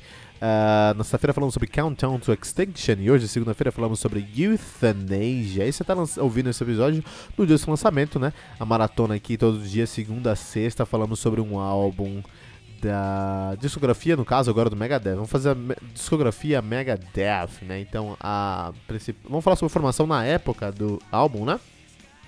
É a mesma formação do Countdown to Extinction que conta aí com Dave Mustaine no guitarra e no vocal, Marty Friedman na guitarra e no backing vocal, David Ellefson no baixo e no backing vocal e Nicky Menza na bateria e no backing vocal também.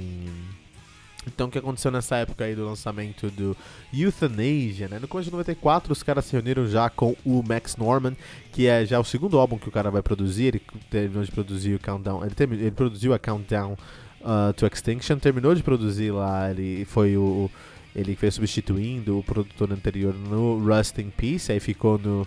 Gostaram, gostaram do trabalho, trouxeram de volta lá para o Countdown to Extinction e ele continua aqui também no Euthanasia, né? Uh, e aí, três membros da banda, né? Todo mundo menos o Nick Menza, tava todo, mundo morando em Arizona. E eles decidiram gravar em Arizona. Foram para um estúdio lá em no Arizona, em Phoenix, né? Uh, foram gravar no Phase 4 Studios e o estúdio não tinha o equipamento que eles precisavam para gravar. Ou eles não tinham equipamento ou os caras já estavam encrecando com alguma coisa, né? E aí o Mustaine falou: não, vamos gravar no Arizona aqui, porque é isso que a gente tem mesmo, e aqui vamos ficar aqui, mas eles não conseguiram nenhum estúdio. Então olha o que os caras fizeram, os caras decidiram montar o seu próprio estúdio de gravação em Phoenix, né? Um estúdio que eles chamaram de Fat Planet in Hangar 18, cara. Olha aí, cara, né? E eles fizeram toda essa produção aí lá nesse estúdio. E uma das coisas que o Norman pediu para os caras fazer é baixar o tempo da música. O Euthanasia é mais lento do que os álbuns anteriores, já mostrando aí uma nova direção musical do uh, Megadeth. Então, de fato, esse álbum aqui já não é Megadeth original já é uma, a gente já pode falar que é uma segunda fase do Megadeth, onde o Megadeth está se enveredando para um, um som mais agressivo, mais pesado, mais lento, com influência aí um pouco de groove metal, tá? É, mas focado muito no comercial. Então é um, é um heavy metal com um pezinho no groove metal por causa da disparagem dos instrumentos. É muito mais a bug, né? e mais comercial. É um álbum muito mais comercial, né? É interessante que tem um, um, um, documentário que fala sobre a criação desse álbum, que é o Evolver, The Making of Euthanasia, de 95, né? E se você for aqui nas cantos do episódio, você vai encontrar um link para encontrar esse documentário aí e assistir com a gente, né? É, uma outra coisa que é diferente desse álbum dos outros álbuns aí é que esse álbum demorou oito meses para a produção. É um álbum, em geral, mais simples que os álbuns do Megadeth, então eu não entendo o fato dos caras terem entrado, demorado oito meses para gravar esse álbum, a não ser a megalomania. Então os caras já eram headliners, já tinham assumido um status mundial, já estavam ganhando muito dinheiro, e eles decidiram aí é, usar todos os recursos que eles tiveram, né? Ficaram oito, montaram um estúdio, ficaram oito meses trabalhando em estúdio para lançar esse álbum, que é um álbum que tem coisas legais. Tem a Tulemundo tá nesse álbum, eu gosto muito de Tulemundo, acho que é um acho que é um, uma música aí que, que traz muito do que o, o Megadeth, é, essa fase do Megadeth, o que o Megadeth pode fazer e o que eles gostariam de trazer aí de sonoridade. Então eu gosto muito de, de mas não é um álbum definidor da carreira dos caras, não. Se eu peço, você pega aí o top 3 Megadeth e o Taneja nunca vai estar nesse top 3 e provavelmente também não vai estar no top 5. Talvez no top 10 aí, entendeu? O que é um problema, é um grande problema, né? Então, assim, realmente os caras estavam. Subiu a cabeça ali dos caras, subiu a cabeça. E, mas eles estão vivendo um ótimo momento, né? Por exemplo, ó, é, para promover esse álbum aqui, eles tiveram um, show de Halloween no, em Nova York chamado The Night of the Living Megadeth. Eu adoro esses nomes, cara. E passou ao vivo na MTV. Então, antes dessas histórias de live aí que a gente vive tendo nas quarentenas aí do, do mundo, é, o Megadeth já fazia live na MTV, cara. The Night of the Living Megadeth. Acho que os caras deviam fazer essa live de novo aí, né? E foram tocar no David Letterman. Então os caras já tinham chegado num ponto assim onde eles eram headliners mesmo. Então, por um lado, eles tiveram um grande sucesso com esse álbum aqui, não tão grande quanto Countdown to Extinction, mas ainda assim conseguiram um, um, bastante sucesso, né? Depois eles ficaram 11 meses de turnê. 11 meses de turnê. É, realmente o Megadeth já tinha se tornado aí uma máquina, uma máquina de fazer dinheiro.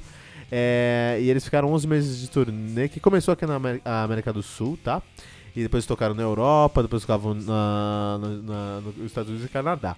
E eles tiveram pra apoiar a, a, a banda, assim, pra, pra abrir o show dos caras lá, tiveram o Corrosion of Conformity, que eu acho que faz muito sentido abrir um show do Megadeth, mas também tiveram o Korn e o Fear Factory, que eu acho que só estavam lá nessa nesse momento porque eles estavam só estavam fazendo essa abertura porque realmente eram bandas que estavam em voga assim, porque eu acho que a sonoridade, quem vê, quem curte um Korn, quem curte um Fear Factory, Factory tem Fear Factory ainda tem uma intersecção, mas Korn não tem intersecção nenhuma com Megadeth, né? É um problema. E o final, o final dessa turnê aí de, de, de 11 meses terminou no Brasil, cara. Terminou no Monster of Rock de 95, onde os caras é, foram headliners aqui junto com Alice Cooper e com Ozzy Osbourne. Então os caras já tinham chegado num ponto aí que é, estavam. Já tinham chegado num ponto de headliners mesmo, né? É, sonoramente falando, como eu falei, esse álbum aqui ele é, mais, ele é mais grave, ele é mais lento, ele é mais pesado, então ele tem um pezinho no groove metal, que com certeza veio da produção do Max Norman, então é um álbum que não agrega tanto a carreira do Megadeth, apesar de ter músicas muito legais. É, músicas boas, tem músicas legais, a Tole Mundo sendo o ápice, por exemplo, mas o Megadeth aqui eu acho que eles estavam começando a ensaiar uma mudança sonora, uma direção mais mainstream, encontrar uma sonoridade que fosse mais cabível para o rádio, tá? É, para manter a roda girando. E isso é uma discussão muito interessante. Eu acho isso errado? Eu não acho, cara. Eu não acho isso errado. Eu acho que você tem um negócio que dá dinheiro e você, se você tomar algumas decisões no seu dinheiro, no, no, seu negócio, vai ganhar mais dinheiro, não tá nada de errado nisso. E o Megadeth, afinal, no final de tudo, é um negócio. E eles estavam começando a fazer dinheiro, entendeu? Fazer muito dinheiro nessa época. E a recepção comercial que eles tiveram nessa época corroborou as decisões que eles tiveram. Então, assim, é, eu sinto muito, porque não é um álbum. É um álbum legal, é um álbum que mostra aí. Pra mim é, um, é, o, é o The X Factor do, do Megadeth, cara. Na verdade, todo mundo tava perdendo a mão nessa época aí, né? Lá pra 95 nós tínhamos o, o Dio também, né? Ele, tinha, ele gravou. Nessa época aí, deixa eu ver que ele gravou aqui. É, foi bem nessa época, em 96 ele gravou o Angry Machines, né? E antes disso eu tinha gravado o Strange Highways. Você olha em 90, o Lock Up the Wolves, depois do Dio, né? De 90, é uma sonoridade muito Dio, uma sonoridade que, que ele acreditava que refletia muito ele, né? O Lock Up, Lock Up the Wolves. Mas aí o Strange Highways já tem uma sonoridade tendendo para o, o, o, comercial mainstream. E em 96 você tem o Angry Machines, que é o Dio tentando fazer new metal, que foi um grande fracasso na verdade. Então todas as bandas estavam meio que tentando se adequar ao momento. O new metal realmente tinha tomado de assalto a, as paradas dos Estados Unidos, é o que estava dando dinheiro. E parece que todas as bandas meio que entraram nessa de, ah, eu sei fazer isso também, vai, vamos ser mais malvado, vamos tentar, vamos, vamos, vamos tentar encontrar essa onda aí. Que eu acho um, um, erro, né? Eu acho um erro, mas enfim, todo mundo meio que cometeu esse erro naquela época ali, né? Se todo mundo cometeu um erro, ninguém cometeu um erro. Essa é a suma. Mas o Euthanasia é uma parte essencial pra gente entender essa segunda fase aí do Megadeth que eles estavam querendo fazer, né? É um álbum com menos riffs, menos inspiração, menos solos, mas ainda tem um quesinho de uh, uh, Mustaine. Não de Megadeth, mas de Mustaine em si. E amanhã a gente vai falar sobre o Cryptic, Cryptic Writings, que é o lançamento de 97 do Megadeth, também um momento aí muito interessante para ser discutido na carreira dos caras. Não esqueça aqui de voltar amanhã no Metal Manta, todos os dias às três da tarde, nossa maratona Megadeth, uh, para vocês aqui no Metal Mantra.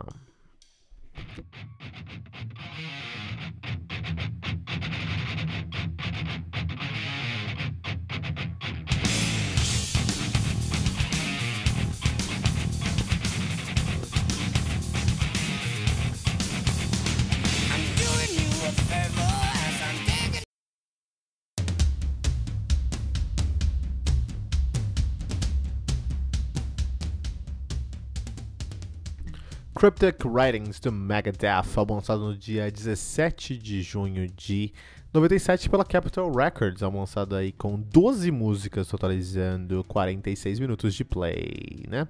O Megadeth, que faz speed thrash metal, mas atualmente está aí num heavy metal, nativa desde, 90, desde 83, são de Los Angeles, na Califórnia, né?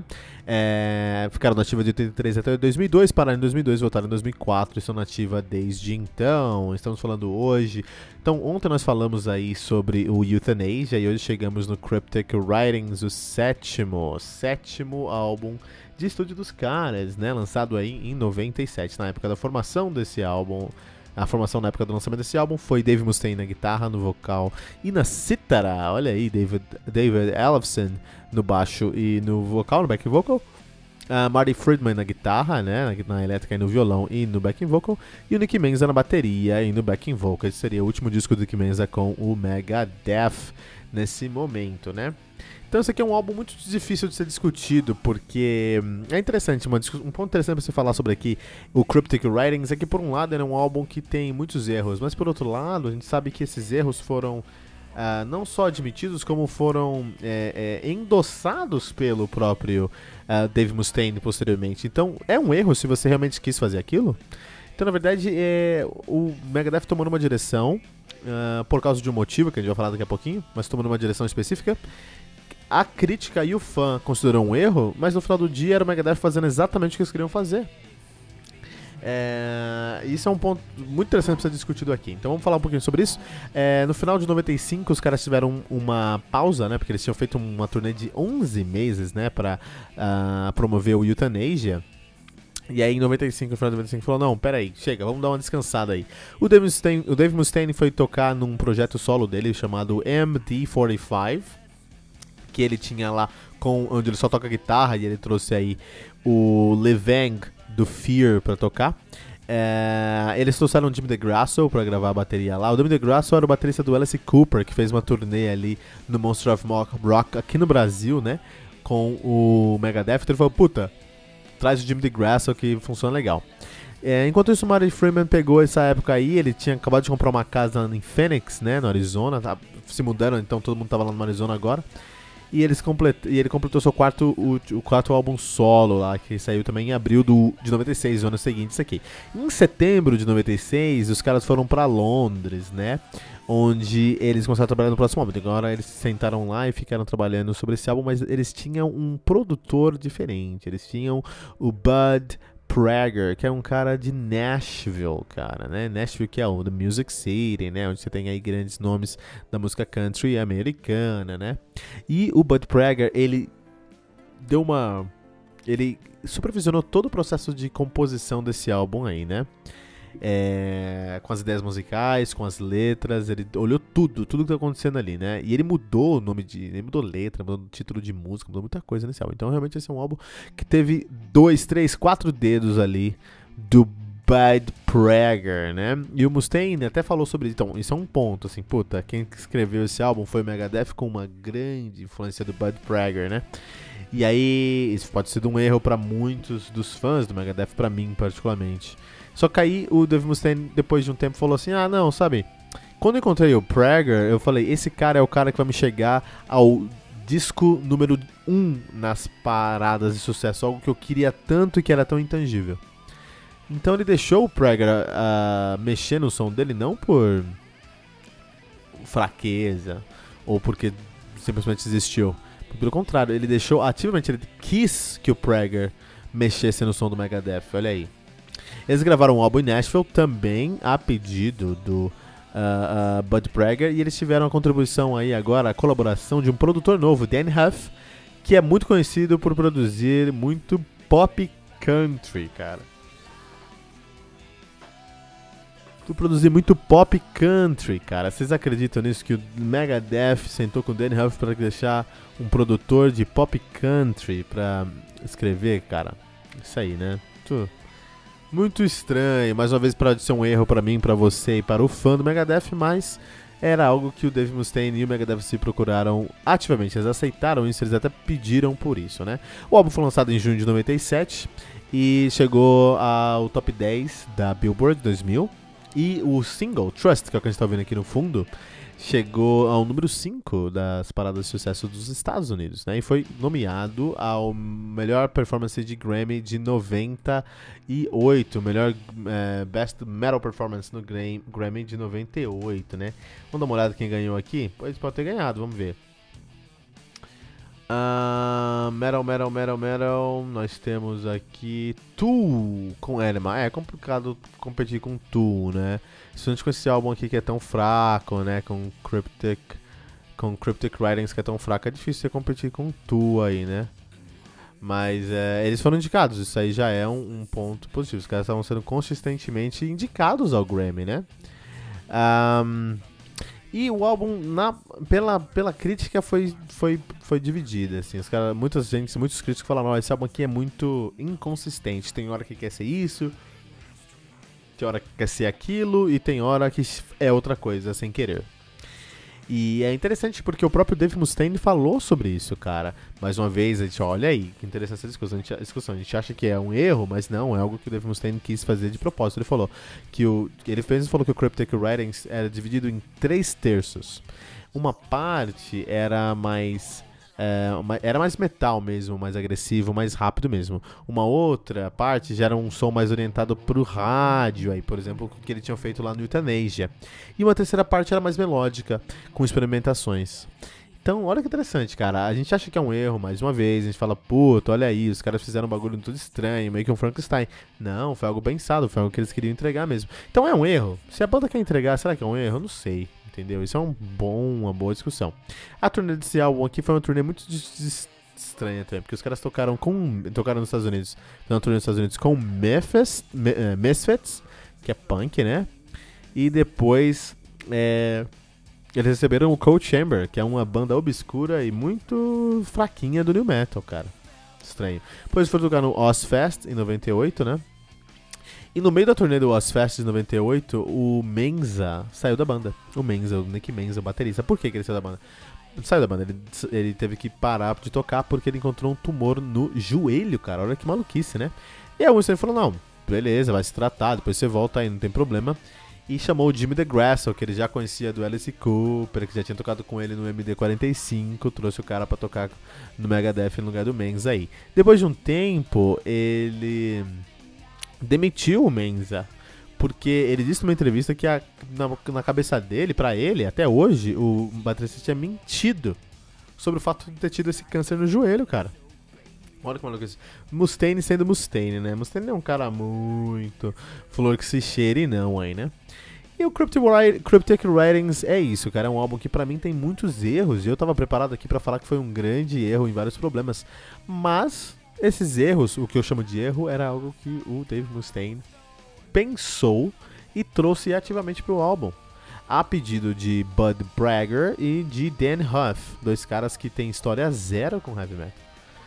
Então, será que é um erro se os caras decidiram isso? Eu acho que o resultado é bem ruinzinho, não um álbum que eu gosto do Megadeth, não tem nada aqui que eu goste. Acho um álbum meio, meio Frankenstein assim, sabe?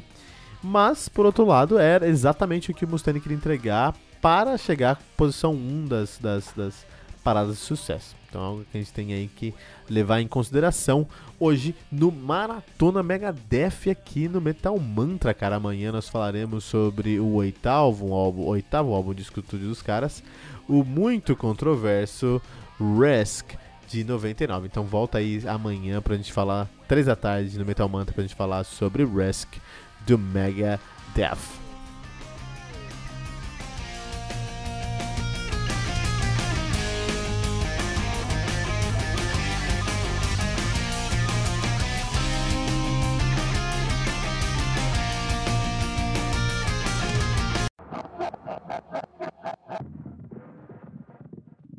Risk the Megadeth, álbum lançado no dia 30 de agosto de 99, lançado aí pela Capitol Records. Ela me conta com 12 músicas, totalizando 50 minutos de play, 51 minutos de play, né? O álbum mais longo do Megadeth até então. Megadeth, que os caras são de Los Angeles, Califórnia, fazem um speed thrash metal no começo da carreira, alcançando depois um heavy metal. Nativa desde 83, onde eles assumiram o nome de Fallen Angels, mudaram o nome em 83, mesmo para Megadeth, nativa até 2002. Pararam em 2002, voltaram em 2004 e nativa até o presente momento. Estamos falando aqui sobre o oitavo álbum dos caras, o Risk. Um álbum arriscado que na verdade acabou dando muito errado pro Megadeth. A gente vai entender muito disso aí, essa frase negra do Megadeth, cara. Na época do Risk, a formação do Megadeth era Dave Mustaine na guitarra e no vocal, Marty Friedman na guitarra, David Ellefson no baixo e no backing vocal e Jimmy DeGrasso na bateria. Lembrando que já tinha saído para tratar um câncer, um suposto câncer no joelho aí, de acordo com o Mustaine, né? Olha aí que maluquice, cara. Uh, muito bom, muito bom. Então o que acontece? Discussão, esse álbum aqui foi um grande problema pro Megadeth, porque aconteceu o seguinte, né? Então, eles tiveram feito um álbum que deu muito sucesso na rádio, que foi o Cryptic Writings. Até depois que eu gravei o último episódio aqui, você escutou ontem a gente falando sobre Cryptic Writings aqui no Metal Mantra, eu tomei um, um, uma bordoada do, do pessoal aí, porque eu esqueci de falar do She-Wolf, né? Provavelmente a melhor música do Cryptic Writings. Eu concordo, She-Wolf é uma excelente música. Eu adoro She-Wolf e a Tulemund. E acho que são as duas únicas coisas que eu gosto nesse álbum. E a galera me criticou que eu não falei sobre She-Wolf. Tá certo, vocês têm toda a razão. Eu não falei sobre She-Wolf. She-Wolf está no Cryptic Writings e é um puta som do Megadeth, ok? Então, não, não me perdoem ter esquecido sobre She-Wolf, tá? É que tem tanta merda junto que é complicado. O que aconteceu? O Cryptic Writings teve um grande sucesso no, na rádio. Ah, muito por causa de She-Wolf, muito por causa de a, a, Tulemundo, né? E aí aconteceu, puta, já teve um puta sucesso aqui com Cryptic Writings, vendemos pra caramba, ganhamos muito dinheiro, que a gente faz. O time que tá ganhando não se mexe, né? Foi lá e chamou o Dan Huff de novo. Mas aí eles chamaram o Dan Huff, que, mais uma vez, é um cara que tem experiência com pop country, cara. E aí eles começaram a escrever o álbum em, em janeiro de 99, sob a supervisão novamente do Bud Prager, um cara que escreveu cinco músicas das 12 músicas do, Megadeth, né? Então, um cara que não tem experiência com heavy metal, com um produtor que não tem experiência com heavy metal, e esse cara, esse, esse, esse empresário aí, vai lá. O Prager escreve cinco músicas desse álbum, cara, inclusive a vergonhosa Crush 'em. A vergonhosa Crush 'em, onde o Mustaine faz rap, cara. Tem noção disso? Que você tá ouvindo aqui atrás, ó. É isso aí, pessoal. É isso aí. e aí os caras tinham uma grande. É, uma grande expectativa pra esse álbum. Porque, puta, fizeram um puto sucesso, Crypto Wireless, ganhamos dinheiro pra caramba, tô aí, eu tô tomando banho, ó, tô jogando dinheiro na tela aqui, ó, tô, abro minha carteira e tá cuspindo dinheiro, olha aí, cara. Então vamos, vamos, vamos de novo, vamos embora, vamos fazer do mesmo jeito aí, né? E aí o Prager convenceu o Mustaine a dar mais controle sobre a gravação do álbum para o Huff, ou seja, falou, ó, deixa o Huff, deixa o Dan, o Dan Huff aí, é, é, deixa ele mexer no seu álbum, fica tranquilo, cara. Vocês não ganham dinheiro, não falei pra vocês, você ganhou dinheiro na Crypt Writing. Pode escutar o que eu tô falando que vai dar certo aí, cara. É, está, é verdade esse bilhete. E o Mustaine comprou a ideia, cara, comprou a ideia. O álbum foi lançado em agosto de 99 e foi um fracasso, tanto comercial quanto de crítica, cara. E os fãs do Megadeth falaram: Isso aqui não é Megadeth, você tá de sacanagem com a minha cara? Tá acontecendo, cara? O que tá acontecendo com o Megadeth, cara?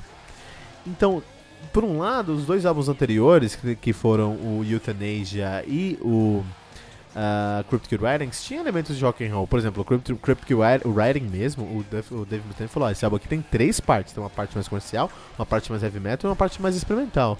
Então tinha uma parte de heavy metal ali, She Wolf e, e a Tule Mundo que a galera gostou, entendeu? Mas nesse álbum não tinha nada de, de, de, de heavy metal. Era só... Um, só elementos pra rádio, cara. E aí os fãs não gostaram mesmo, os fãs ficaram bem revoltados com a decisão da direção musical que o Dave Mustaine tomou, né?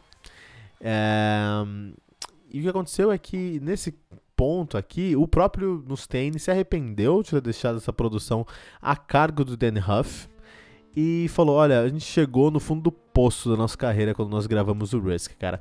E naquele momento nós fizemos a promessa de que nós vamos, iríamos voltar às nossas raízes. Demorou um pouco para voltar às raízes, mas que a gente ia conseguir voltar às raízes, cara. Então olha só. E mesmo assim, esse álbum tá sendo um álbum que realmente, cara.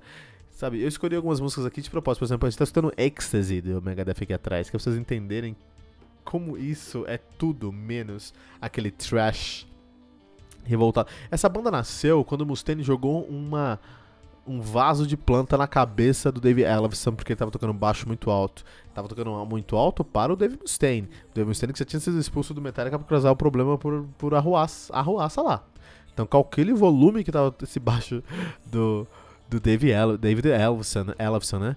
Então, o, olha como essa banda nasceu. Nasceu com ódio, com a raiva, com a intriga e terminou aqui como um show B em Nashville, cara. Então, sem ter muito talento nessa banda, você tá falando de David Mustaine, David Ellefson, você tá falando de, de uma pessoa que. de uma galera que tem um talento. Marty Friedman também, né? Mas o Marty Friedman foi um dos. Um, a gente fala muito do Mustaine aqui, mas o Marty Friedman tem muitos problemas nesse álbum, né? Porque, ó, o. Vai, é, a gente vai chegar nesse ponto aí. De, mesmo essa banda tendo. Mesmo esse álbum ter sido muito fraco, muito fraco mesmo, teve um sucesso de vendas em alguns pontos. Por exemplo, eles chegaram. Eles conseguiram um álbum de ouro, né? Que já é um. um nem sei com quantos lançamentos aqui é. é quantos discos você precisa para ter um, um, quantos de venda você precisa para conseguir um um, um álbum de ouro. Vamos dar uma olhada aqui, ó.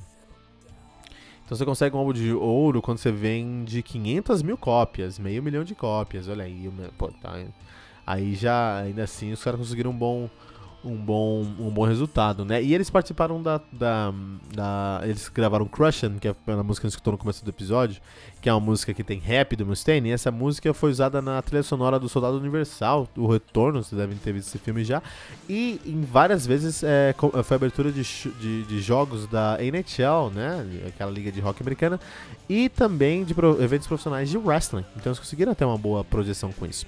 Então, que é um ponto que tem que falar aqui, é que em 14 de julho de 99, o antigo baterista do Megadeth, Gar Samuelson, o primeiro baterista dos caras, morreu de câncer no, no fígado, né, e aí. Desculpa, de falha no fígado, não descansa no fígado, falha né, no fígado. E ele foi é, homenageado pelo Megadeth no Woodstock de 99. Os caras dedicaram Peace Cells para o Gar Samuelson, né? Um, depois eles participaram do Never. Eles tocaram Never Say Die, que é um, um para um, um, tributo ao Black Sabbath, cara. Né? É o The Second Nativity in Black, que é um tributo para o Black Sabbath. Olha, muito legal isso aí. E começaram a turnê mundial lá em setembro, eles tocaram aí, eles tentaram já mudar e tentaram ganhar realmente respeito, eles foram tocar com Iron Maiden. Então eles foram na Europa tocar com Iron Maiden, aprender como é que faz mesmo, né? Três meses nesse álbum, três meses que estavam nesse, nessa turnê, o Marty Friedman falou, ó, oh, tô saindo da banda e é isso, entendeu? Não quero mais não, tô tendo diferenças musicais. Eu acho que é a primeira vez na história que eu vou falar que realmente eram diferenças musicais. Porque o Mustaine, depois ele falou assim, ó, eu falei pro Marty Friedman, depois que a gente tinha acabado de gravar o Risk, que a gente tinha que voltar às nossas raízes tinha que tocar heavy metal, entendeu? E aí ele saiu da banda. Então, olha só, o Marty Friedman é muito culpado por essa direção aí do Mustaine. Até porque o Marty Friedman, o Mustaine, ele veio de bandas que tinham. O Mustaine tava ganhando dinheiro, entendeu? Com o, o, o, o Megadeth. Mas o, o, o Marty Friedman, quando ele entrou no Mustaine, no, no Megadeth, ele não veio de uma banda que tava ganhando tanto dinheiro. E aí, ele começou a ganhar dinheiro, ele pegou o gosto de ganhar dinheiro, ele queria ganhar dinheiro, entendeu?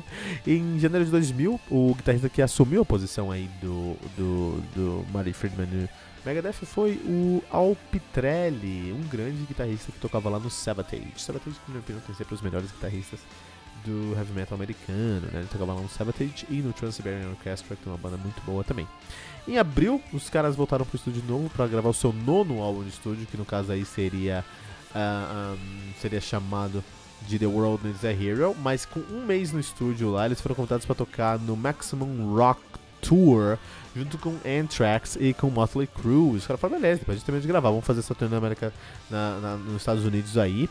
E no segundo semestre, o Megadeth saiu, não dava conseguindo mais tocar, não ia conseguir cumprir a agenda, saiu do show, o Megadeth conseguiu ter mais é, tempo de, de, de, palco, mas é, a turnê foi muito, muito mal sucedida.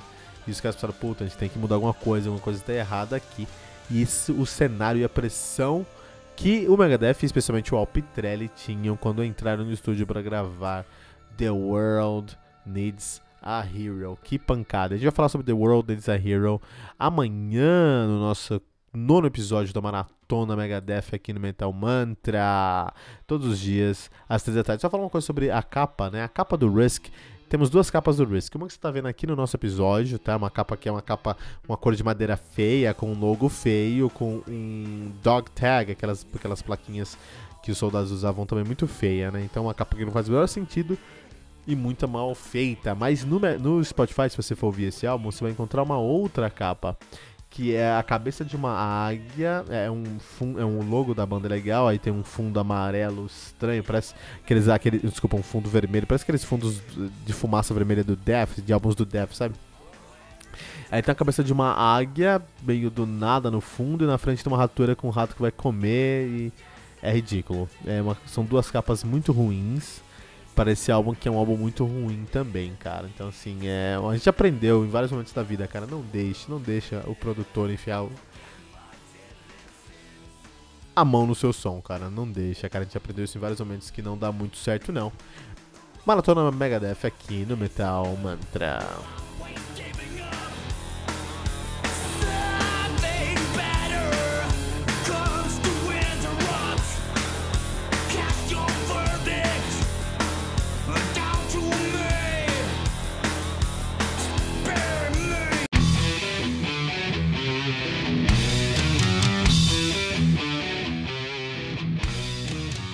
The World Needs a Hero do Megadeth, álbum lançado no dia 15 de maio de 2001 pela Sanctuary Records, álbum que conta aí com 12 músicas totalizando 57 minutos de play. Megadeth, né, donos do speed trash metal americano, hoje atualmente fazem uma coisa mais próxima do heavy metal, são de Los Angeles, na Califórnia, nativa desde 83. Em 83 assumiu o nome de Fallen Angels e aí em 83 mudaram o nome para Megadeth por conta do casal Zazula, como comentamos aí no passado, na nossa maratona. Em 83 a 2002 estiveram na ativa, pararam em 2002, voltaram em 2004, estão na ativa desde então. É, você está ouvindo a Maratona Metal Mantra Megadeth, então você já ouviu aqui, nas últimas, na última semana você já ouviu aí, o Killing is My Business and Business is Good. Depois falamos sobre o Peace Cells, But Who's Buying. Depois falamos sobre So Far So Good So What. Seguido por Rest in Peace, Countdown, Countdown to Extinction, Euthanasia, Cryptic Writings. Ontem falamos sobre Risk e hoje falaremos sobre The World Needs a Hero. Então, maratona todos os dias, segunda a sexta, um episódio aqui no Metal Mantra. comentando a discografia de uma grande banda. Vamos começar com Megadeth. Quem será a próxima banda? Fiquem, fiquem ligados aí, ó. Fiquem ligados. Vamos ter surpresas para vocês em breve. Você já desse acompanhada. Vamos lá, The World Needs a Hero. Então esse aqui é um álbum que a gente vai falar um pouquinho mais, porque como você já recebeu o spoiler, duas coisas muito grandes aconteceram nesse álbum. Primeiro, se você prestou atenção na nossa introdução, na nossa ficha técnica aqui do, do Maratona, melhor dar uma prestada atenção, porque acontece? Esse álbum saiu pela Sanctuary e não pela Capitol Records. Significa que eles trocaram de selo de gravadora. E também, é, esse álbum saiu em 2001 e isso, isso nós sabemos que a banda ficou ativa até 2002, onde eles pararam em 2002. Então já sabemos que temos dois pontos a mais aí. Tem um, um, a mudança de gravadora e uma quebra não quebra de contrato, mas uma pausa, uma pausa, um hiato na vida do Megadeth. Vamos lá. O que aconteceu? Os caras ficaram 15 anos com a Capitol Records. 15 anos. E aí, em julho de 2000, eles falaram: Não, quer saber? Não dá mais. E eles. Uh, o, o, Mustaine falou: Ó, vamos quebrar esse acordo aí, vamos quebrar essa união. De acordo com o próprio Mustaine, por causa de tensões, uma tensão muito grande estava acontecendo com o Capital Management. O que eu acho que não é muito difícil de se imaginar quando a gente pensa no Mustaine. É um cara bem cri-cri, né, cara? ah, os caras tinham que lançar mais um álbum pela, pelo Capitol uh, Records por contrato, né? Então eles remasterizaram algumas coisas e lançaram o nome de uma coletânea, né? Capital Punishment The Megadeth Years, que é um nome muito legal aí, a primeira coletânea que o, que, que o Megadeth lançou, que é basicamente várias músicas é, remasterizadas com a adição de duas músicas novas, Kill the King e Dread and the Fugitive Mind, né? E aí, em novembro de 2000, o Megadeth assinou com a Sanctuary Records, os caras voltaram pro estúdio em outubro, uh, ah, para terminar o seu álbum, né, que é o The World, The World Needs a Hero. E o que aconteceu? O, o, o Megadeth ele não tinha gostado muito da ideia de tocar é, bom, eles, como a gente já falou ontem e anteontem aqui na nossa maratona, se você tá ouvindo isso num outro momento no futuro, como a gente falou no nosso episódio sobre o Risk e no nosso episódio sobre Cryptic Writings, o Bud Prager foi uma grande influência para o som do Megadeth nesses dois últimos álbuns que eu citei agora há pouco. Mas, sendo que o, o Cryptic Writings teve um dos maiores sucessos comerciais do Megadeth, e o Rusk é um dos piores sucessos, não só comerciais, mas de crítica também do Megadeth. Então o você falou: quer saber? Vou fazer sozinho. Demitiu o Bud Prager, ele conseguiu sobreviver a dois álbuns do Megadeth, isso aqui é um recorde já, né?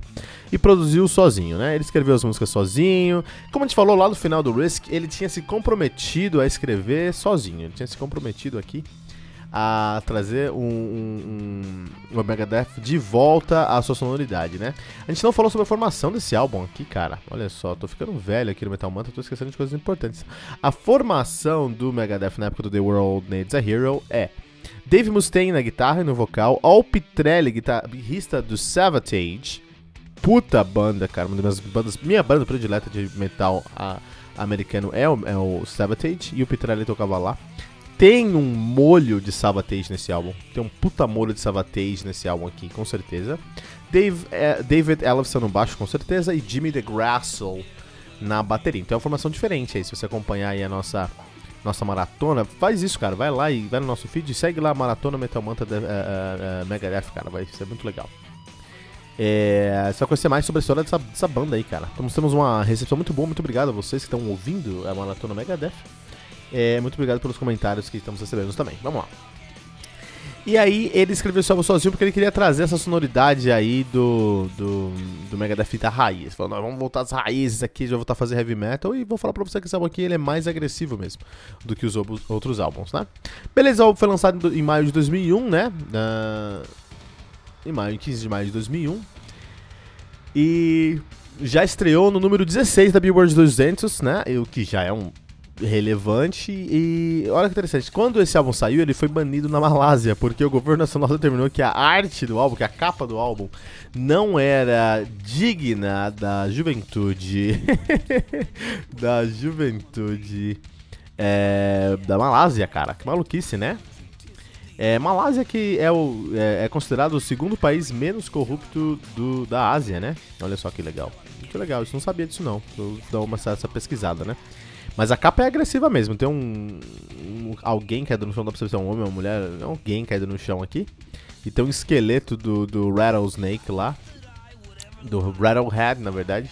saindo da barriga do cara, assim, tipo Alien, assim, né? Foi no site 2001, só tá uns 30 anos atrasados aí pro Aliens, mas a referência foi pega, né? E aí os caras foram banidos da Malásia e, consequentemente, eles cancelaram, cancelaram um show que eles iam fazer em 2 de agosto daquele ano de 2001 em Kuala Lumpur, que é a capital da Malásia, né? E ao invés disso, eles foram tocar no, no VH1's Behind the Music. Olha que legal, isso é muito legal. Eu tentei encontrar esse vídeo, não consegui encontrar esse vídeo pra trazer pra vocês, cara. Mas é uma aparição do Megadeth no VH1's, que é um canal de música americano e um programa de TV. Foi um programa de TV e depois virou um, um, canal de música, né? E nesse show foi o Dave Mustaine, o Ellefson, diversos uh, membros do Megadeth e James Hetfield e Les Ulrich. Muito legal esse vídeo. Eu queria ter visto, cara. Queria ter pego aí e trago pra vocês, mas não consegui. Se alguém encontrar o link, manda pra gente aí. Isso aqui acho que vale muito a pena ver, né? Muito bom. E aí eles começaram uma turnê europeia com esse DC para promover esse álbum e depois eles continuaram com uma turnê americana, já trazendo aí o Iced Earth, tentando trazer uma cara mais heavy metal. E ele deixou os fãs do Megadeth escolherem o setlist do que eles iam tocar em cada um dos shows das cidades americanas que eles iam passar. A, a turnê acabou antes, porque a gente está falando de 2001 e a turnê começou em setembro de 2001 lá nos Estados Unidos. E no dia 11 de setembro a gente teve o ataque às Torres Gêmeas uh, americanas e todas as datas foram canceladas. Ao invés disso, eles fizeram um DVD e, e, até inclusive tinha um DVD, uma filmagem de um DVD na Argentina também foi cancelada. Em vez disso, eles gravaram dois shows no, no, em Arizona, no Arizona, né? Em 16 e 17 de novembro. Eles filmaram esse, esses shows e lançaram o seu primeiro álbum ao vivo, né? Que é o Killing is, My, Killing is My Business and Business is Good.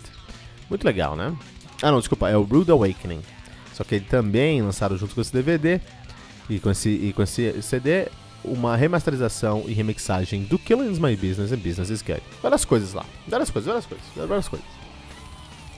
Só que aí chegou 2002, cara. E aí 2002 o o Dave Mustaine teve um problema com o braço. Olha que maluquice. Em janeiro de 2002, o Dave Mustaine foi hospitalizado por atirar uma pedra no rim. Até aí, todo mundo tá... Só aconteceu com todo mundo, né? E ele estava internado por causa das pedras no rim, né? E ele recebeu medicação para dor, porque pedra no rim eu nunca tive, mas eu tenho um grande amigo, finado amigo, na verdade, Robertinho, um braço para você, Robertinho. Ele, ele teve pedra no rim por muitos, muitos anos. Ele me disse que que é algo absolutamente terrível, né, cara? Então, eu nunca tive, mas quem teve sabe ou tem sabe que é algo muito, muito dolorido. E aí ele tomou uma medicação para dor. Só que essa medicação para dor é, fez, fez ele voltar a, ao seu vício em drogas, cara. Ele voltou a, a, usar drogas. Quando ele se recuperou da perda no rim, ele foi direto para uma clínica de tratamento e falou: Não, deixa eu me cuidar. Foi pro Texas, foi, foi se cuidar. Ele ficou lá. Enquanto ele tava lá nessa clínica, olha que aspiral de merda, cara. Ele tava lá nessa clínica de reabilitação. Ele teve uma pedra no rim que fez ele voltar a usar drogas. Ele foi pra reabilitação. Na reabilitação, ele dormiu um dia em cima do seu braço esquerdo. Uh, numa cadeira lá, meio estranho. E isso comprimiu o nervo radial. E, consequentemente, ele foi diagnosticado com neuropatia radial que, deix, que fez com que ele perdesse a, o, o, o, tato da mão esquerda e que ele não conseguisse fazer fechar a mão, cerrar o punho da mão esquerda, cara. Tem noção disso, cara? Você tem noção disso? Isso, isso tudo ali começou a partir de janeiro, cara. Que maluquice, meu, que maluquice. E aí, em 3 de abril, o Mustaine anunciou pra, pra, pra mídia que ele tava acabando com o Megadeth, que ele tava é, é, é, separando o Megadeth porque o braço dele não ia voltar a funcionar tão cedo. E não conseguia tocar guitarra, ele melhorou, resolveu parar. Por quatro meses ele fez é, é, terapia. É, fez terapia por cinco dias por semana, pelos próximos quatro meses. E pouco a pouco ele reensinou, ele foi. Ele reaprendeu, na verdade, a tocar com a mão esquerda, cara. Imagina que maluquice, cara. E aí, pra. Tinha alguns contratos lá com Sanctuary, ele lançou uma compilação, que é o Still Alive and Well. Que é muito interessante. Porque é, esse Still Alive and Well tem metade das músicas, a primeira metade são ao, ao, faixas ao vivo lá do Web Theater, lá em Phoenix, né? E a segunda metade são é, gravações de estúdio do The World Needs a Hero. Mas naquele ano ali ele continuou a fazer é, é, fisioterapia é, com eletrochoque, né? Inclusive essa história aí do nervo radial, cara, eu vou, eu vou perguntar pro, pro Fernando, porque o Fernando entende um pouco de fisioterapia. Vou perguntar pro Fernando Piva aí como é que foi a história aí, cara. E aí ele fez um, uma terapia de eletrochoque. E aí ele começou a se soltar mais, a voltar a tocar. Começou a trabalhar no seu primeiro álbum solo, que foi gravado com alguns músicos, por exemplo, com o Vinny Colaiuta e o Jibalis Lois. E saiu em 2003, outubro de 2003, aí ó, muito tempo, muito tempo depois, cara. E aí ele parou de, de com esse projeto solo aí, que eu tava terminando ali de, de, de, gravar, ele falou, não, depois eu volto pra esse projeto porque eu preciso terminar algumas coisas. Ele teve que, re, ele decidiu remixar os primeiros oito álbuns do Megadeth pela Capitol Records e lançou essas, esses, esses álbuns aí remixados, né? E ele já tinha, ele fez isso porque ele, eh, segundo ele, ele tinha mais experiência ali em mixagem, em, em teoria, em, em, produção musical. E ele usou isso aí para remixar. Isso é legal, isso é bom, porque ele aprendeu uma, uma perícia e, e tava focado no trabalho. Isso é bom, isso é legal. Mas é. Olha aí, nenhum, nenhum almoço de graça, cara. O Megadeth fez muita merda por muitos anos, o Mustaine fez muita merda por, por muitos anos e o Karma cobrou, o Karma voltou aí. O nosso querido The World Needs a Hero é um álbum que tem muita qualidade, assim, tem muitas coisas agressivas. Você tem o Al Pitrelli, então o trabalho de guitarra é um trabalho que eu concordo é mais legal. É mais heavy metal mesmo, é voltando a um peso maior pro Megadeth, Megadeth mas não tem nada de trash. Então, de certa forma, é, quando eu penso no The World Needs a Hero, pessoal, eu penso que é um álbum que é muito honesto é o, é o Dave Mustaine, que fez o trabalho mais do Dave Mustaine do que do, do, do, do Megadeth em si. Eu, eu penso o Dave Mustaine, cara, trazendo aí um, um, um, um trabalho de, de, de heavy metal, de um som mais agressivo, mas ele mesmo tinha amadurecido na sua vida por todas essas coisas que tinham passado, vários acertos que ele teve, vários erros que ele teve, ele aprendeu com esses acertos, com esses erros e trouxe pro Megadeth, trouxe para esse álbum aqui, ele trouxe a, a, a, uma perspectiva mais madura. É um álbum mais maduro. Não que thrash metal não seja maduro, mas o Dave Mustaine não era mais o mesmo adolescente com raiva que jogaria um vaso na cabeça de um baixista que tá tocando no apartamento dele, cara. Ele não era mais esse cara. Então ele tentou trazer isso de volta pro seu som trazer essa honestidade, essa transparência pro seu som. É, não é um álbum que. Tro... E, e, quando você amadurece e tenta trazer de volta essa, essa o que você é, escreveu no passado, se o que você o que você era no passado, pode soar artificial. Isso só alguns momentos aqui. Então tem alguns momentos que o The World Needs a Hero tem algumas coisas que ensaiariam um trash e você vê que não é justo. Não tá ali, não deveria estar tá ali, não é transparente. Na maioria das vezes é um álbum, na maior parte do álbum é um álbum muito maduro, muito honesto de heavy metal, não é trash metal. Isso que talvez deve ter afetado aí a carreira dos caras. E depois uma espiral de merda que fez os caras é, realmente pararem de tocar por um tempo, né? Mas Mustaine, pelo menos, eu acho que tudo que aconteceu ele pelo menos aprendeu bastante, pegou o que ele aprendeu e potencializou legal aí, né? É, e a gente vai falar aí amanhã sobre o décimo álbum das carreiras dos caras. Vamos falar, só ver certinho aqui. Então, vamos falar amanhã sobre o décimo álbum dos caras, que é o The System Has Failed. Então, amanhã a gente vai fechar nossa segunda semana falando sobre Megadeth. E Uh, vamos falar sobre esse álbum aí que saiu em 2004. Vamos ver o que aconteceu com o Megadeth em 2004. Então não esqueça de voltar aqui amanhã no, no nosso Metal Mantra para ouvir a maratona Megadeth. Você pode se perguntar onde é que eu escuto Metal Mantra, né? Então você pode estar no Spotify, em qualquer outro agregador de podcast ou até no nosso anchor.fm barra metal sagrado. Onde você quiser, você vai lá, você consegue ouvir todos os nossos episódios. Temos mais de 600 episódios lançados já. Olha aí, é muito heavy metal para esse mundo. Metal Mantra. E compartilha esse episódio aqui com todos os seus amigos metaleiros. Usando a hashtag, hashtag Metal Mantra.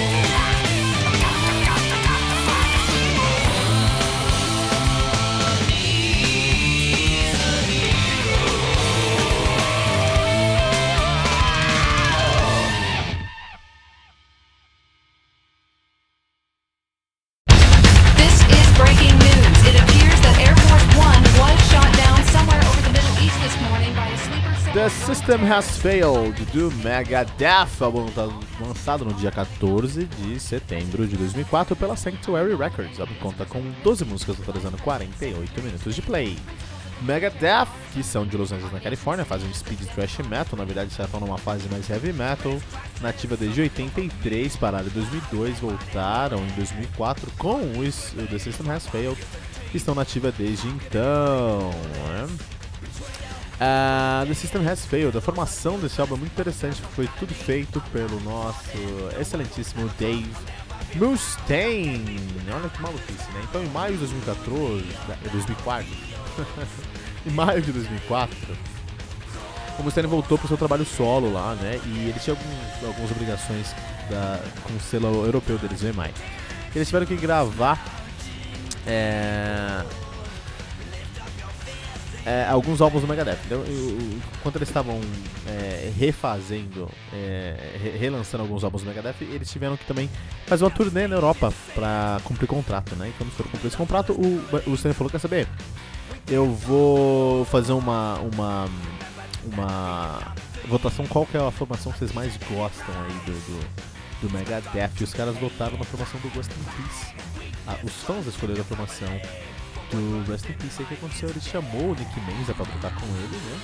E o Nick Menza foi lá pra tocar com eles. O Marty Friedman e o David Ellison não puderam, cara. Porque eles estavam com alguns outros, outros, outros acordos é, com outras bandas, estavam trabalhando em outras coisas, não puderam ir. Quando ele chegou na Europa lá, o Nick Menza, já merda, você chegou lá na Europa, o Nick Menza foi rapidamente substituído, cara. Foi, voltou pra casa porque, de acordo com o Mustaine, isso é difícil de se, de se acreditar, né? O Menza estava insuficientemente preparado para a demanda física da turnê americana e só falou: ah, só não deu certo, cara. Essa foi a primeira vez que o Megadeth lançou um álbum em uma turnê sem o David Ellison e sem o Chris, uh, sem o David, David Ellison, né? Nesse caso aqui eles chamaram o Chris Poland, que tocou os primeiros dois álbuns dos caras, uh, pra tocar ali nos solos e em algumas, em algumas e, as músicas ao vivo, né? O Poland falou, ó, lembro que eu conheço aí eu já, já trabalhei com o Mustaine, eu tô ligado como é que trabalhar com ele, então quero ser só um músico de estúdio, tá? Então gravo no estúdio, mas show, tô tranquilo. Maluquice, hein? Maluquice, cara. Deve ser uma coisa divertida de se trabalhar. Uh, The System Has Failed foi lançado em 2004, não é um álbum do Megadeth, é um álbum solo do Mustaine que ele começou a, a escrever para reaprender a tocar guitarra depois que ele teve um problema no nervo radial dele, lembra? No braço esquerdo. Lembra que a gente falou sobre isso no último episódio? Então, não é um, chega a ser um álbum do Megadeth, cara. Não é um álbum do Megadeth, é um álbum solo do Mustaine. Olha só como maluquice. É, mas foi muito bem recebido pela crítica, cara. Porque de fato é um álbum que tem mais uma pegada trash. É um heavy metal mais maduro e com elementos muito sólidos de trash. Então parece que o Mustaine se encontrou musicalmente, cara. Inclusive esse álbum aqui é considerado por muitos críticos como neo trash. Olha que legal, cara. Então você tem uma, uma, uma, carga política muito forte nas letras, você tem riffs mais agressivos e, e é, incendiários, né? Esse é o termo para de thrash metal. Então é de fato um álbum aí é, de neo trash, cara. Interessante isso, né? se deu super bem nas paradas. Sucesso saiu na oitava posição da Billboard 200. É, o single dos caras, né, que é o Die Dead, Die Dead Enough, é, chegou ao número 21 na, na, nas paradas de rock mainstream dos Estados Unidos, na rádio mesmo, né? Uh, e depois disso o Mustaine falou, ó, oh, quer saber, esse aqui vai ser o nosso último, último álbum da nossa banda.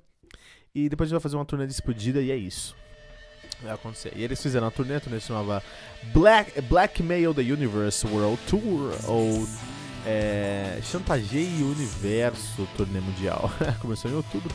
Eles chamaram o baixista do Iced Earth para fazer parte dessa turnê, o James McDonald. É, e também o, o, guitarrista do King Diamond, o Glenn Drover, né? Olha aí, uma puta, puta força, né? O Nick Menz ia tocar, mas aí não deu certo, eles chamaram o Sean Drover, né? é, irmão do Glenn Joe, tocar bateria nessa época aí. Os caras fizeram essa turnê nos, nos, Estados Unidos com o Exodus e na Europa com o Diamond Hand. Em julho de 2005, eles lançaram uma, uma compilação chamada Greatest Hits Back to the Start.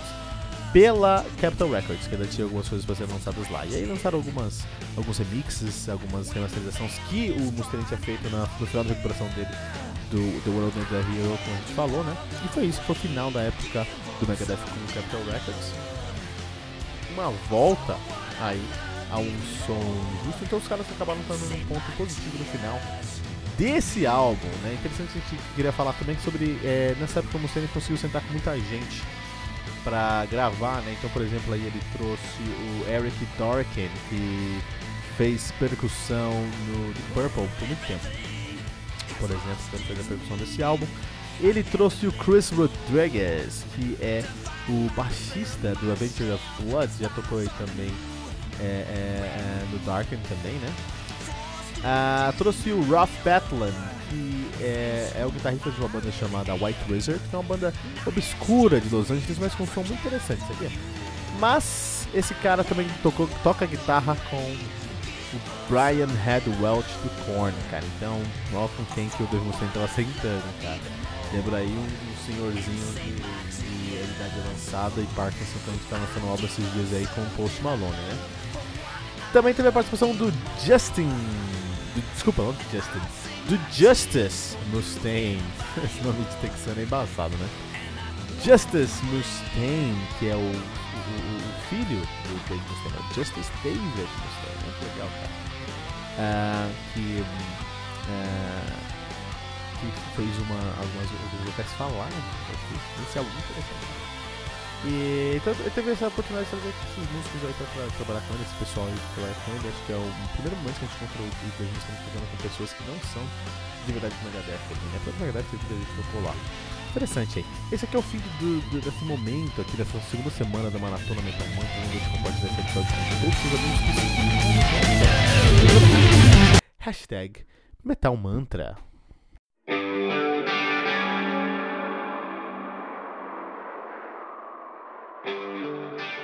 United Abominations do Megadeth, álbum lançado no dia 15 de maio de 2007 pela Roadrunner Records. Álbum conta aí com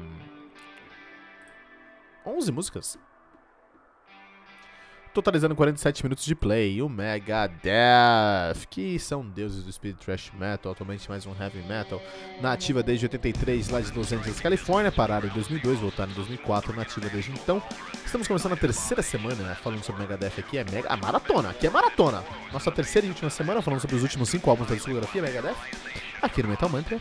E vamos falar hoje sobre o icônico United Abominations. A formação desse álbum aqui foi nosso querido Dave Mustaine na guitarra e no vocal, Glenn Drover na guitarra e no backing vocal, James Lomenzo no baixo e backing vocal e Sean Drover na bateria e percussão e vocal. O Lomenzo que tocou no Deal Disciple, né? Ele tocou lá no Deal Disciple. Acho que ele tocou em outros lugares deixa eu ver. Ele tocou no The Disciple, ele tocou no X-Drive, ele tocou no Black Label Society, isso mesmo, ele tocou no Black Label Society. Atualmente ele toca no X-Drive e no Sweet and Lunch também. Muito bom, James Lomenzo. Vamos lá, é, antes de falar sobre esse álbum em si, tem que falar sobre algo muito, muito importante que aconteceu aí entre o final de 2004 e 2005, que foi The System Has Failed, onde o Mustaine falou, vai acabar o Megadeth, o último, último álbum, último turnê e acabou. E o lançamento do United Domination de 2007, cara. Pera aí, quando era último? Três anos. Acabou, é que nem essas turnês de dia despedida hoje em dia, né? que é o United Abomination. Então, antes, o que aconteceu nesse mês, de 2005 2006, pra fazer o Manga deve continuar tocando? Gigantour! Isso que aconteceu, também conhecido como Gigantour. Então, o Gigantour, ou Gigantour, lá no meio de 2015, o, Mag, o Mustaine, ele falou, não, vai fazer um, um, festival anual de thrash metal. Esse festival vai se chamar Gigantour, né, é, o Gigantour. E o primeiro, foi em 2005, né? Foi é, com o Dream Theater, Nevermore, Anthrax e Fear Factory. Olha aí, cara. E muitos outros bandas também, mas esses eram sideliners, cara. A galera ficou maluca, maluca, maluca. Os caras tocaram aí em Montreal, tocaram em Vancouver também é, gravaram esses, esses shows para fazer um, um, DVD e depois eles e lançaram esse DVD. Esse, esse, esse festival foi uma mudança, foi um game changer mudou totalmente a história do Megadeth. Porque, meu, colocou o Megadeth de volta no mapa, assim, entendeu? É, comercialmente falando, e eles aprenderam aí o valor de featuring, né? De participações de outros artistas. Olha, legal, isso é muito, muito bom, né? Uh, depois do Gigantour, eles fizeram em outubro o, uh, uh, o Black the Nail, é, Black the Universe World Tour. E eles anunciaram para 25 mil pessoas no Pepsi Music Rock Festival em Buenos Aires, num estádio chamado Obras Sanitárias. a Argentina tá aí pra isso, né?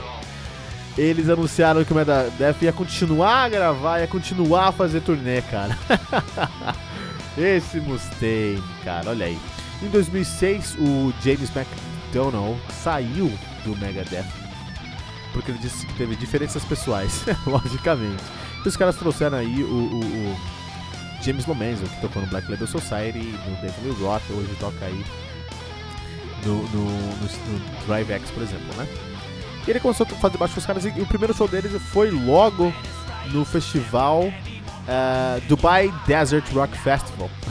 Olha aí, eles tocaram com Testament nesse festival. Depois, em março de 2006, os, a Capital Records lançou um CD duplo, um DVD duplo, desculpa, chamado Arsenal of Megadeth, que tinha um monte de vídeo, um monte de vídeo aí do, do da época do Megadeth aí, cara, né? E depois eles voltaram a, a, a, a fazer, em 2006 aí, o seu Gigantour, no terceiro, no, no, em setembro de 2006. E aí o Megadeth trouxe, mas não era mais só thrash metal, era metal. Então os caras trouxeram aí o Lamb of God, o Opeth, o Arch Enemy, o Overkill, o Soulfly, o Caliban. Isso é um festival de respeito, cara. Isso é um festival de respeito. E o Gigantour mudou totalmente a história do Megadeth. Em maio, de 2006, o Megadeth anunciou que está terminando o seu 11 álbum, o United Abominations, né? Ah, estamos só colocando alguns pontos específicos. E quando esse álbum saiu, o, o Mustaine falou: Olha, o mundo tá precisando aí de um bom álbum de old school, entendeu? E eu acho que eu entreguei esse bom álbum de old school. Desculpa, Mustaine, não é um álbum de old school não, cara. United Abominations foi a primeira vez que o, o, o, o Megadeth teve ali na sua formação o Glenn Jover, Sean Jover e James Lowenzel. Você já pode saber que foi a última vez que eles fizeram isso também. Essa formação muda no final desse álbum, pra variar, né? É, nesse álbum interessante tem o primeiro dueto feminino aqui do Mustang, a história do Megadeth. Eles tiveram lá, uma, eles fizeram uma versão para Tulemunda, Tulemunda Set Me Free. E nessa versão eles trouxeram a Cristina Scabia, vocalista do, do Lacuna Coil, para fazer aí um, uma, um dueto muito interessante. Teve um grande sucesso uh, uh, de, de vendas, o United Abomination, que garantiu o Megadeth aí mais alguns anos na, na estrada, até hoje, tá, na verdade, né? Os na estrada aí. É, e eles começaram uma turnê norte-americana, onde eles tocaram com o Heaven and Hell, com o Down e com o Machine Head, né? Depois eles foram convidados para um festival de verão na Europa. E aí depois eles voltaram para os Estados Unidos com uma turnê que eles chamavam Tour of Duty, em novembro. E aí em novembro eles tocaram aí com Statics X, com Devil Driver e com Lacuna Coil. Olha aí, muita coisa, hein? Os caras entenderam que tem que expandir. Em 2000, janeiro de 2008, o Glenn Drover, guitarrista, falou: Não, não aguento mais tocar no, no, no, no Megadeth, eu não tô muito cansado desses turnês que nunca acabam, eu quero ficar mais tempo com a minha família. Saiu do Megadeth, tudo bem. E ele também disse que teve problemas pessoais com membros da banda. Sabe que membros foram esses, né? Tem uma constante aí. Tem uma constante, só fazer as contas aí. E o Drover foi substituído pelo Chris Broderick. Então o Drover que era lá do, do King Diamond. Eu acho que o, o Mustaine ele tem um faro bom pra guitarristas aí. É, o Drover saiu e eles trouxeram o Chris Broderick, que tocava só no Jag Panzer, um dos meus nomes prediletos de, de heavy metal. E também já, toca, já, to, já tinha tocado no Nevermore, que é um dos maiores fenômenos do, do metal americano, Nevermore. A gente vai fazer uma maratona Nevermore aqui, né? Uh, o Broderick, é, ele fez. O, ele só tocou na, no finalzinho da turnê, né? Em, de 2008. Mas aí depois ele foi é, oficializado como guitarrista da banda, né? E o Mustaine olhou pra todo mundo e falou: Ó, oh, esse aqui é o melhor guitarrista que o Megadeth já teve. Se a gente parar pra pensar, cara, é, realmente, o, o, Chris Broderick é um, é um guitarrista incrível, né? Mais tarde, naquele ano, lá em, em fevereiro de, de 2008, eles voltaram com o Gigantour, né? Com 29 datas nos Estados Unidos. Olha, o negócio tinha ficado enorme. Dessa vez eles, eles, eles optaram por colocar um line-up do, do, do, festival menor, para todo mundo ter uh, shows maiores. E eles tiveram o In Flames, o Children of Bodom, o Jump for a Cowboy e o High on Fire nesse álbum, cara, no finalzinho de 2000, desculpa, em junho de 2008. Eles continuaram a turnê na América do Sul e no México e no final do ano, lá em setembro, eles lançaram um álbum, um compilado lá, um Anthology, Set the World Afire, com uma compilação lá do Megadeth, né? É, e de verdade, o United, United Domination é um trabalho de guitarra espetacular, cara. Assim, você é guitarrista, você precisa ouvir o United Domination, cara. É, não é o school, mas vai passar longe de old school, não sei da onde o Mustaine tirou essa ideia, porque não é o school, passa longe. É heavy metal, aqui o, o, Megadeth já tinha se encontrado enquanto heavy metal, já tinha se abraçado enquanto heavy metal e era isso. Tinha assumido essa posição de, de, de heavy metal já, não, já aqui já tinha jogado tudo fora do thrash metal.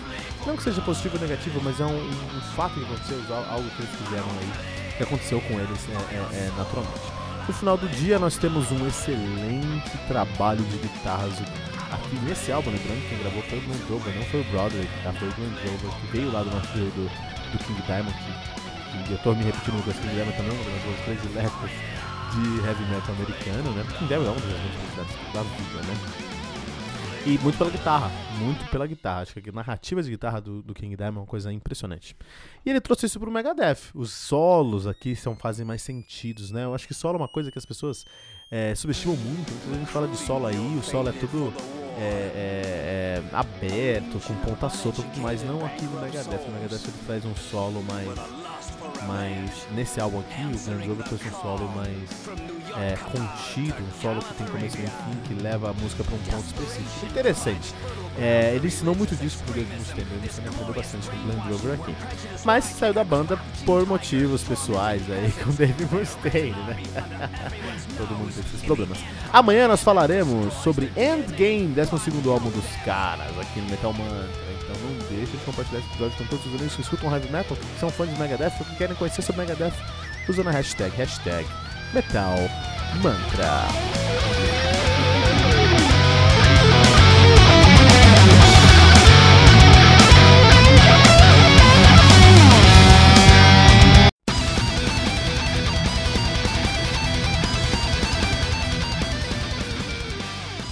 Endgame do Megadeth foi lançado no dia 14 de setembro de 2009 pela Roadrunner Records. A conta com 11 músicas, totalizando 44 minutos de play. E o Megadeth, que é uma banda de speed thrash metal, na verdade agora já tá nessa fase heavy metal. Os caras são de Los Angeles, Califórnia, nativa desde 83. Em 83 eram chamados de Fallen Angels, mudaram para Megadeth em 83 e ficaram nativa de 83 a 2002, parando em 2002, retornando aí em 2004 até hoje. Olha aí, cara. Estamos aqui no nosso 12 álbum do Megadeth, que é o uh, Endgame. Estamos, você pode olhar aí no nosso feed, nós já estamos há 12 dias falando de Megadeth no Metal Mantra. Essa é a maratona Metal Mantra, né? Um álbum por dia da discografia de uma banda icônica. Começamos aí com Megadeth, né? A formação do Endgame é diferente da formação do United Nations, que é diferente do System of Fails, que é diferente do The World is a Hero, que é diferente do Risk, que é diferente do Cryptic Writings, que é diferente do Countdown, Countdown to Extinction, que é diferente do... Ó, até agora eu falei tudo de cabeça, hein? Que exercício voltar aí de trás pra frente na cabeça, né? Que é diferente do Rust in Peace, do Euthanasia, que é... Ixi, eu pulei Euthanasia. Mas tá bom, mas é diferente a formação aí. Muito bom. Então a formação do Endgame aí já era uh, Dave Mustaine na guitarra, Chris Broderick lá do Jack Panzer na guitarra, James Lomenzo no baixo lá do, do, do Deus Disciple, por exemplo, ou do Black Label Society, e o Sean Drover na bateria. Onde que o Sean Drover tava tocando, né? Eu sei que ele era irmão do, do Glenn Drover, que, era, que tocava no... no, no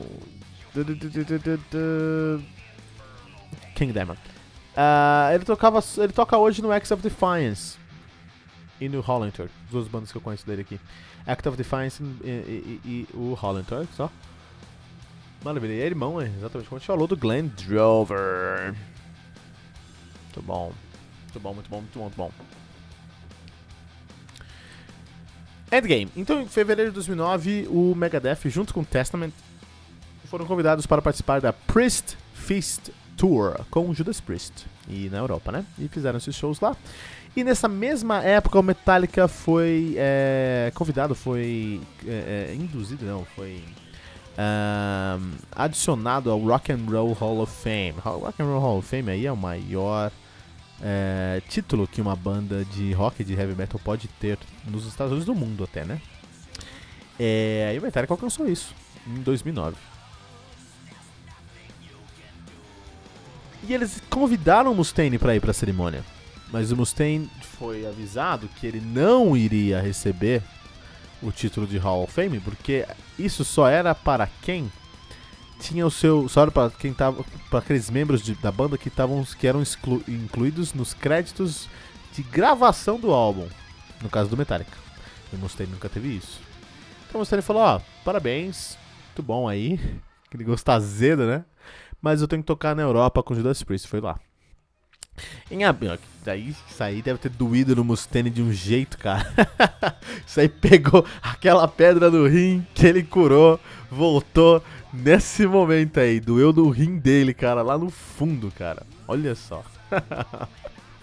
Dá pra escutar o Mustaine falando, ai meu rim, cara, ai meu rim. em abril, o Megadeth foi tocar com Slayer no Canadian Carnage, né? Eles fizeram um festival chamado Canadian Carnage e tocaram lá em, no Canadá.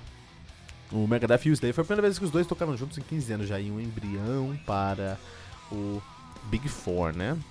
E aí, o, eles, tiveram, eles tiveram o apoio aí do Suicide, Suicide Silence e do Machine Head nesses shows aí. Em maio, o Megadeth continuou, terminou a gravação do seu 12º, 12 álbum, em maio de 2009.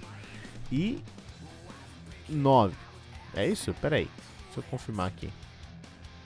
Isso, em maio. Terminaram em maio aí.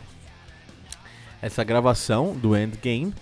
É, e falaram que iam lançar aí em setembro, como eles lançaram mesmo em setembro de 2009, o Endgame.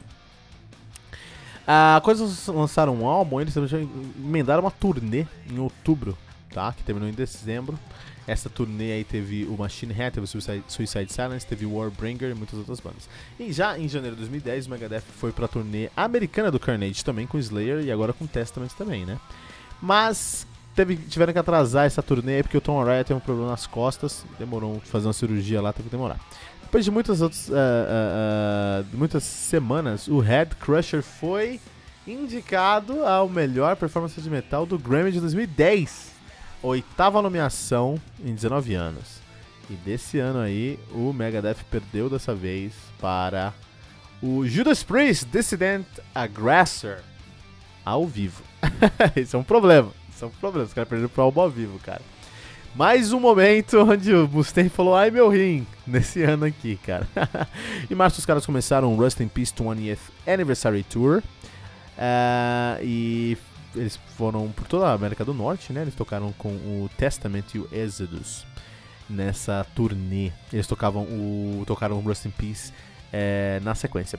E aconteceu que no final desse, desse, desse, dessa turnê, o James Lomenzo, baixista lá do, do Megadeth, falou: Olha, eu preciso sair, cara, preciso sair porque tá muito corrido pra mim, cara. E aí, o baterista na época aí do Megadeth, o Sean Drover, ligou pro Dave Mustaine e falou: Ó, se tem uma época boa para você falar com Mustaine, Ellison, é agora. E o Mustaine falou e o Mustaine voltou ao Megadeth. Olha aí, cara, olha aí, cara.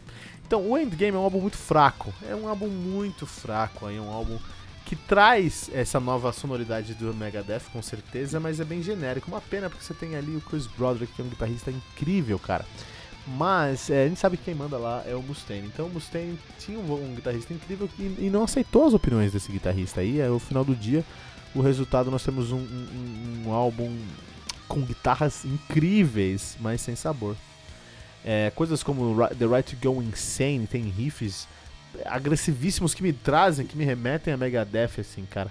Mas não são é, co condizentes coerentes com o que o Megadeth tinha escrito até aquele momento. Eu não estou falando da primeira fase do Megadeth, estou falando de thrash metal, estou falando do Megadeth ali do, do, do dos seus álbuns mais recentes ali, né? Tô falando do Megadeth aí já na época do United Abominations, por exemplo, que é um álbum incrível.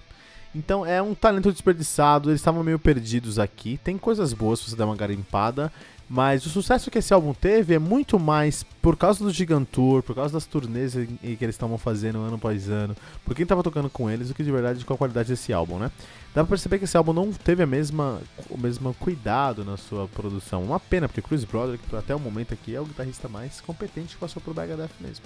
É um álbum ruim? Não é, mas é bem fraquinho, assim. Então, tem, é, se você compara com, com, outras coisas, vai ser incrível. Esse álbum aqui comparado com o Risk, minha nossa. É, esse aqui tinha que ir pro Hall of Fame.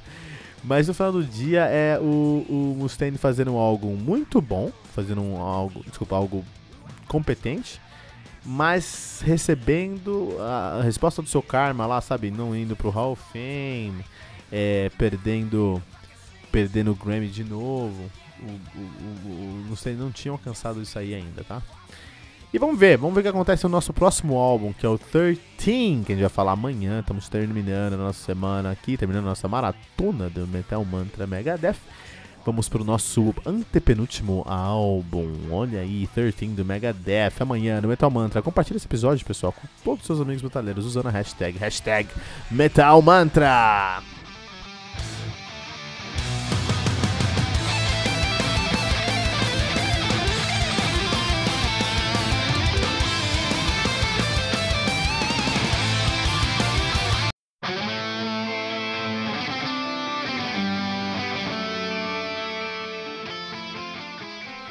13 do Megadeth, álbum lançado no dia 1 de novembro de 2011 pela Roadrunner Records. Contar aí com 13 músicas, totalizando 57 minutos de play. O Megadeth, que faz. Os caras fazem speed thrash metal, estão mais numa pegada de heavy metal. Aí, já nativa desde 83, né? Os caras são de Los Angeles, na Califórnia, né? Os caras tiveram nativa de 83 a 2002. Fingiram que. A... Não, pararam de verdade em 2002. Fingiram que não ia voltar. Voltaram em 2004, estão nativa aí desde então. É, estamos no nosso penúltimo álbum do Megadeth, o 13, que é a nossa maratona Megadeth. A formação no 13 é, foi o David Ellefson no baixo, Dave Mustaine na guitarra, Sean Drover na bateria e Chris Broderick na guitarra. E essa formação aqui é muito interessante. Por quê? Porque é uma formação que trouxe um resultado muito interessante pro Megadeth. Então o Megadeth tinha voltado a ter uma atração é, comercial, começaram a vender de novo muito bem. E no começo de 2010, no meio de 2010, perdão, os caras tiveram ali, juntamente com o Slayer, com o Anthrax e com o Metallica, o seu primeiro Big Four, cara. O seu primeiro The Big Four. Depois de tantos anos, os caras conseguiram reunir esses quatro monstros do thrash metal aí é, e lá no. no foi parte do festival, o festival Sphere na Europa. E uh, um desses, desses shows na Bulgária, em Sofia, na Bulgária, é, virou um álbum, virou um. Desculpa, um DVD que é o The Big Four Live from Sofia, Bulgária. Muito legal, depois eles voltaram para os Estados Unidos e fizeram dois shows apenas. Por isso que o Big Four é muito interessante, porque o Big Four é, é, é bem raro acontecer. Os caras fizeram apenas dois shows. Um show em Indio, Indio Califórnia, e o segundo show em uh, Yankee Stadium, em Nova York, né? E foram os dois shows do Big Four que os caras fizeram nos Estados Unidos e acabou.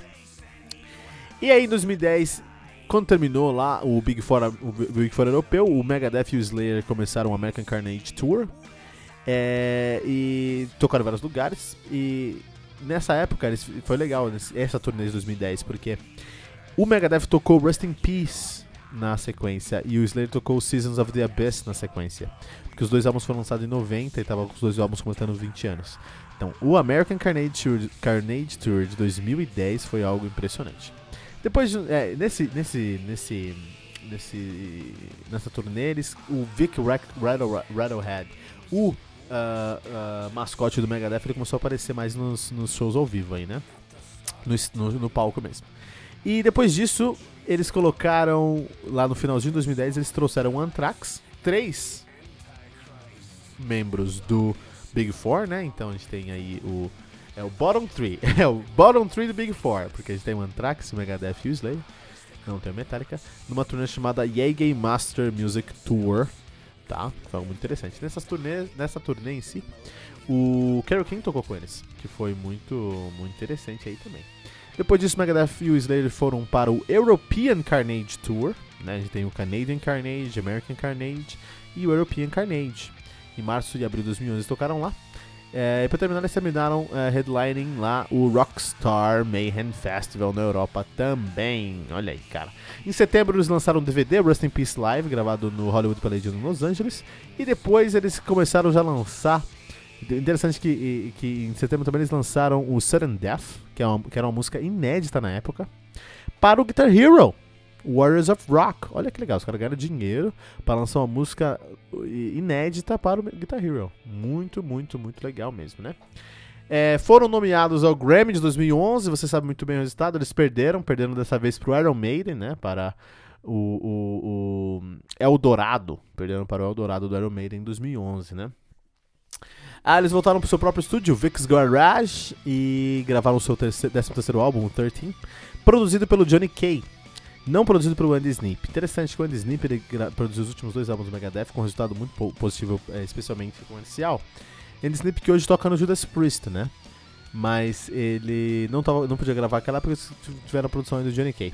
O álbum se chamava 13, como a gente bem sabe, e eles tinham duas. Uh, tinha como um dos, dois singles. O primeiro single era o Sudden Death e o segundo era o Public Enemy. Esses dois singles conseguiram uma excelente, um excelente retorno aí comercial, né? No finalzinho de 2011, o Mustaine falou que depois de um ato de 4 anos, o Gigantour, o Gigantour ia voltar em dois, no começo de 2012. E que o lineup ia ter o Motorhead, o Volbeat, o Lacuna Coil, cara. Depois do Gigantour, eles se uniram com Rob Zombie, e, Rob Zombie e fizeram uma turnê de verão também em 2012. Acho que esse foi o Gigantour mais fraco que teve, o Gigantour de 2012, né? Motor, Motorhead é muito bom, mas Volbeat, Lacuna Coil não estão em outro patamar quando a gente pensar aí no Megadeth em si, né? Mas aqui o Megadeth já estava fazendo dinheiro, abrir a torneira que é dinheiro, então não estava muito preocupado com muitas coisas. O álbum em si é muito interessante porque é, pela, por ter, com a volta do David, David Ellefson, que é um excelente guitarrista, todo mundo sabe disso, excelente baixista, todo mundo sabe disso, eu acho que provavelmente um dos maiores baixistas do thrash metal, o cara tem muito talento e ele tem uma veia aí mais prog metal, e também por causa do Chris Broderick, que vem do Jack Panzer, que vem que tem um pezinho no prog metal e que vem do Nevermore, que é prog trash, a gente tem aí no Sudden Death, temos aí no Megadeth, temos aí no 13, o álbum mais progressivo do Megadeth.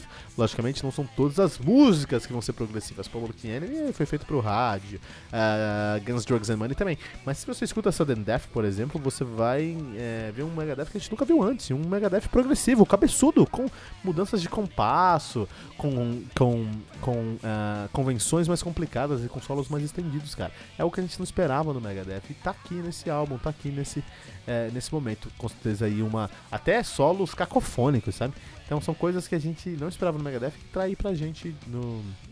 Uh, no 13. Então 13 não é um álbum que eu gosto, porque tem muita coisa comercial que realmente os caras não se preocupavam mais tanto com o que fazer. Eles já estavam num. Puta, gente, ó, é muito importante falar sobre as turnês dos caras, os caras estavam numa, numa, numa espiral, uma espiral de turnê, cara, que eles não tinham nem tempo de sentar para pensar como escrever, entendeu? Por outro lado, é, é, o sucesso comercial tanto da turnê, das turnês que os caras trouxeram, compensavam ali talvez até um, um, sucesso menos expressivo nos álbuns, né? Megadeth se tornou uma máquina de ganhar dinheiro, isso é indiscutível. Amanhã vamos para o nosso penúltimo episódio do nosso uh, Maratona Metal Manta, Maratona Megadeth. Vamos falar amanhã sobre o Super Collider, sobre o duvidoso Super Collider. Olha aí, vamos falar sobre isso amanhã, tá? Então amanhã Metal Mantra, Megadeth. Compartilhe esse episódio com todos os seus amigos que escutam Heavy Metal usando as hashtag, hashtag Metal Mantra.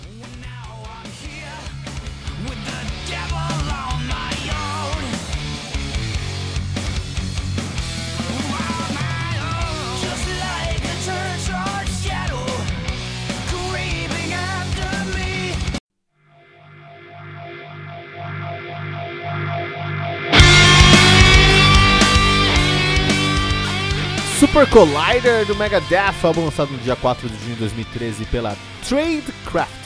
Olha aí, álbum com, com, conta com 11 músicas, totalizando aí 40 segundos de play. Megadeth, como todos nós já sabemos, você que está acompanhando aqui o nosso maratona, você pode até completar, vamos lá, um, vamos, vamos falar junto, um, dois, três. Os caras são deuses do speed thrash metal, atualmente fazem um heavy metal, são de Los Angeles, na Califórnia, né? Califórnia, ativa desde 83. Em 83 eram chamados de Fallen Angel, mudaram seu nome para Megadeth ainda em 83, ficaram nativos de 83 a 2002, pararam em 2002, voltaram em 2004 e estão nativos até então. Ponto.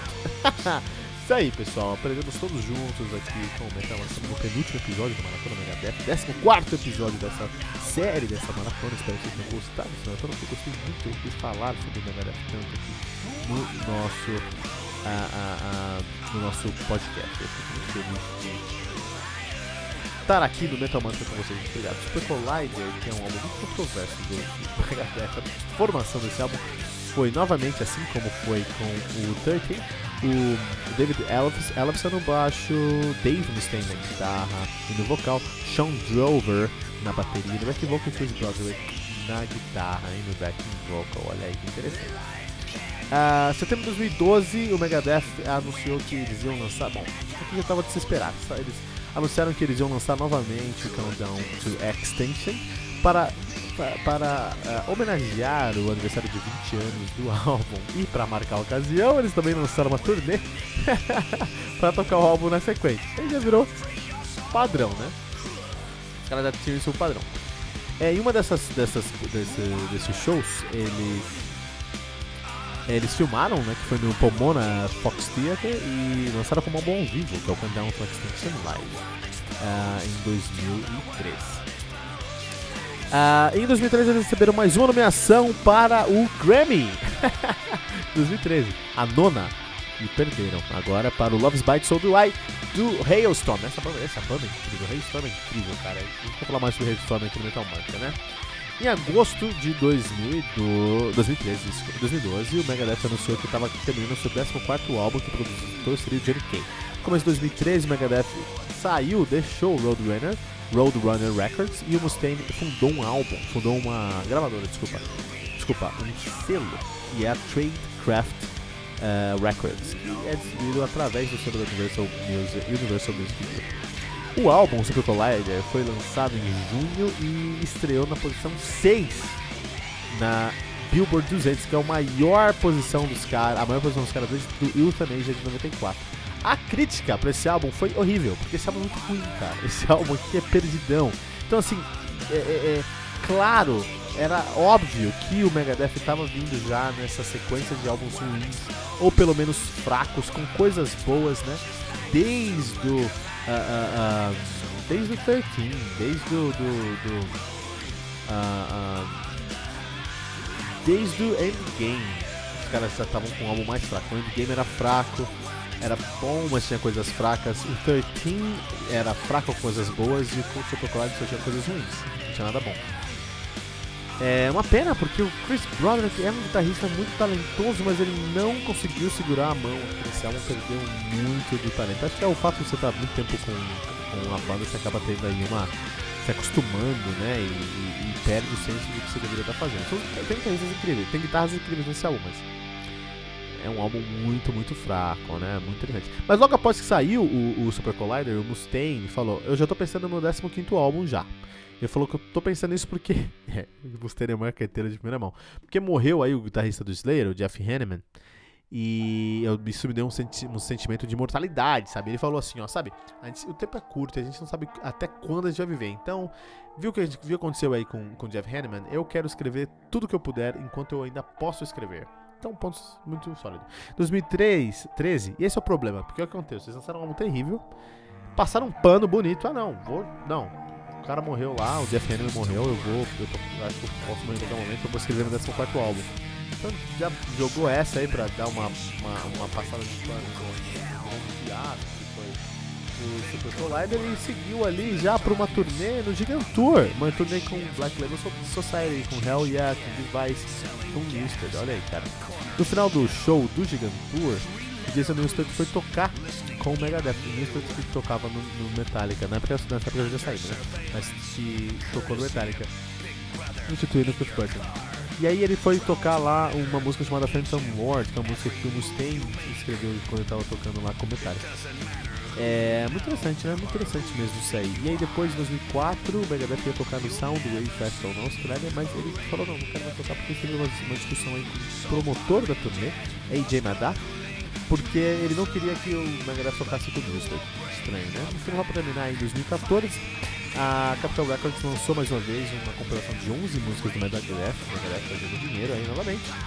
É, e fizeram aí essa combinação parte de uma série feita pela Universal Music, Music chamado Icon Series, também Icons. Fizeram aí o Megadeth. Interessante. E esse é o Super Collider, um álbum fraco, um álbum perdido, um álbum que não sabe pra onde vai, que não sabe de onde veio, que tem grandes... Tá bom, a formação aqui é uma das formações mais talentosas que a gente já viu no Megadeth, mesmo assim não é, não entrega o que precisa. Acho que a informação mais talentosa do Megadeth está no próximo episódio do Mantra, que é o nosso último episódio sobre a Maratona Megadeth, que é o nosso último. É, na, amanhã, sexta-feira, que a gente termina a Maratona Megadeth, que é o Dystopia. Então, sem mais delongas, vamos direto para amanhã. Então, amanhã, bem aqui, 3 da tarde, Maratona Metal Mantra. Vamos falar sobre Dystopia do Megadeth. Se você não está ouvindo esse episódio no dia do lançamento, pô, já vai agora pro feed vai lá da Dystopia, meu próximo episódio aqui, entendeu? Dystopia Megadeth. A gente vai falar sobre o álbum mais recente do Megadeth até então. Apesar que vocês sabem que os caras estão gravando o 16 álbum, quando sair a gente vai falar aqui no tamanho que a gente já coloca na nossa série, na, na, é, na nossa maratona aqui também. É isso, amanhã, maratona Megadeth.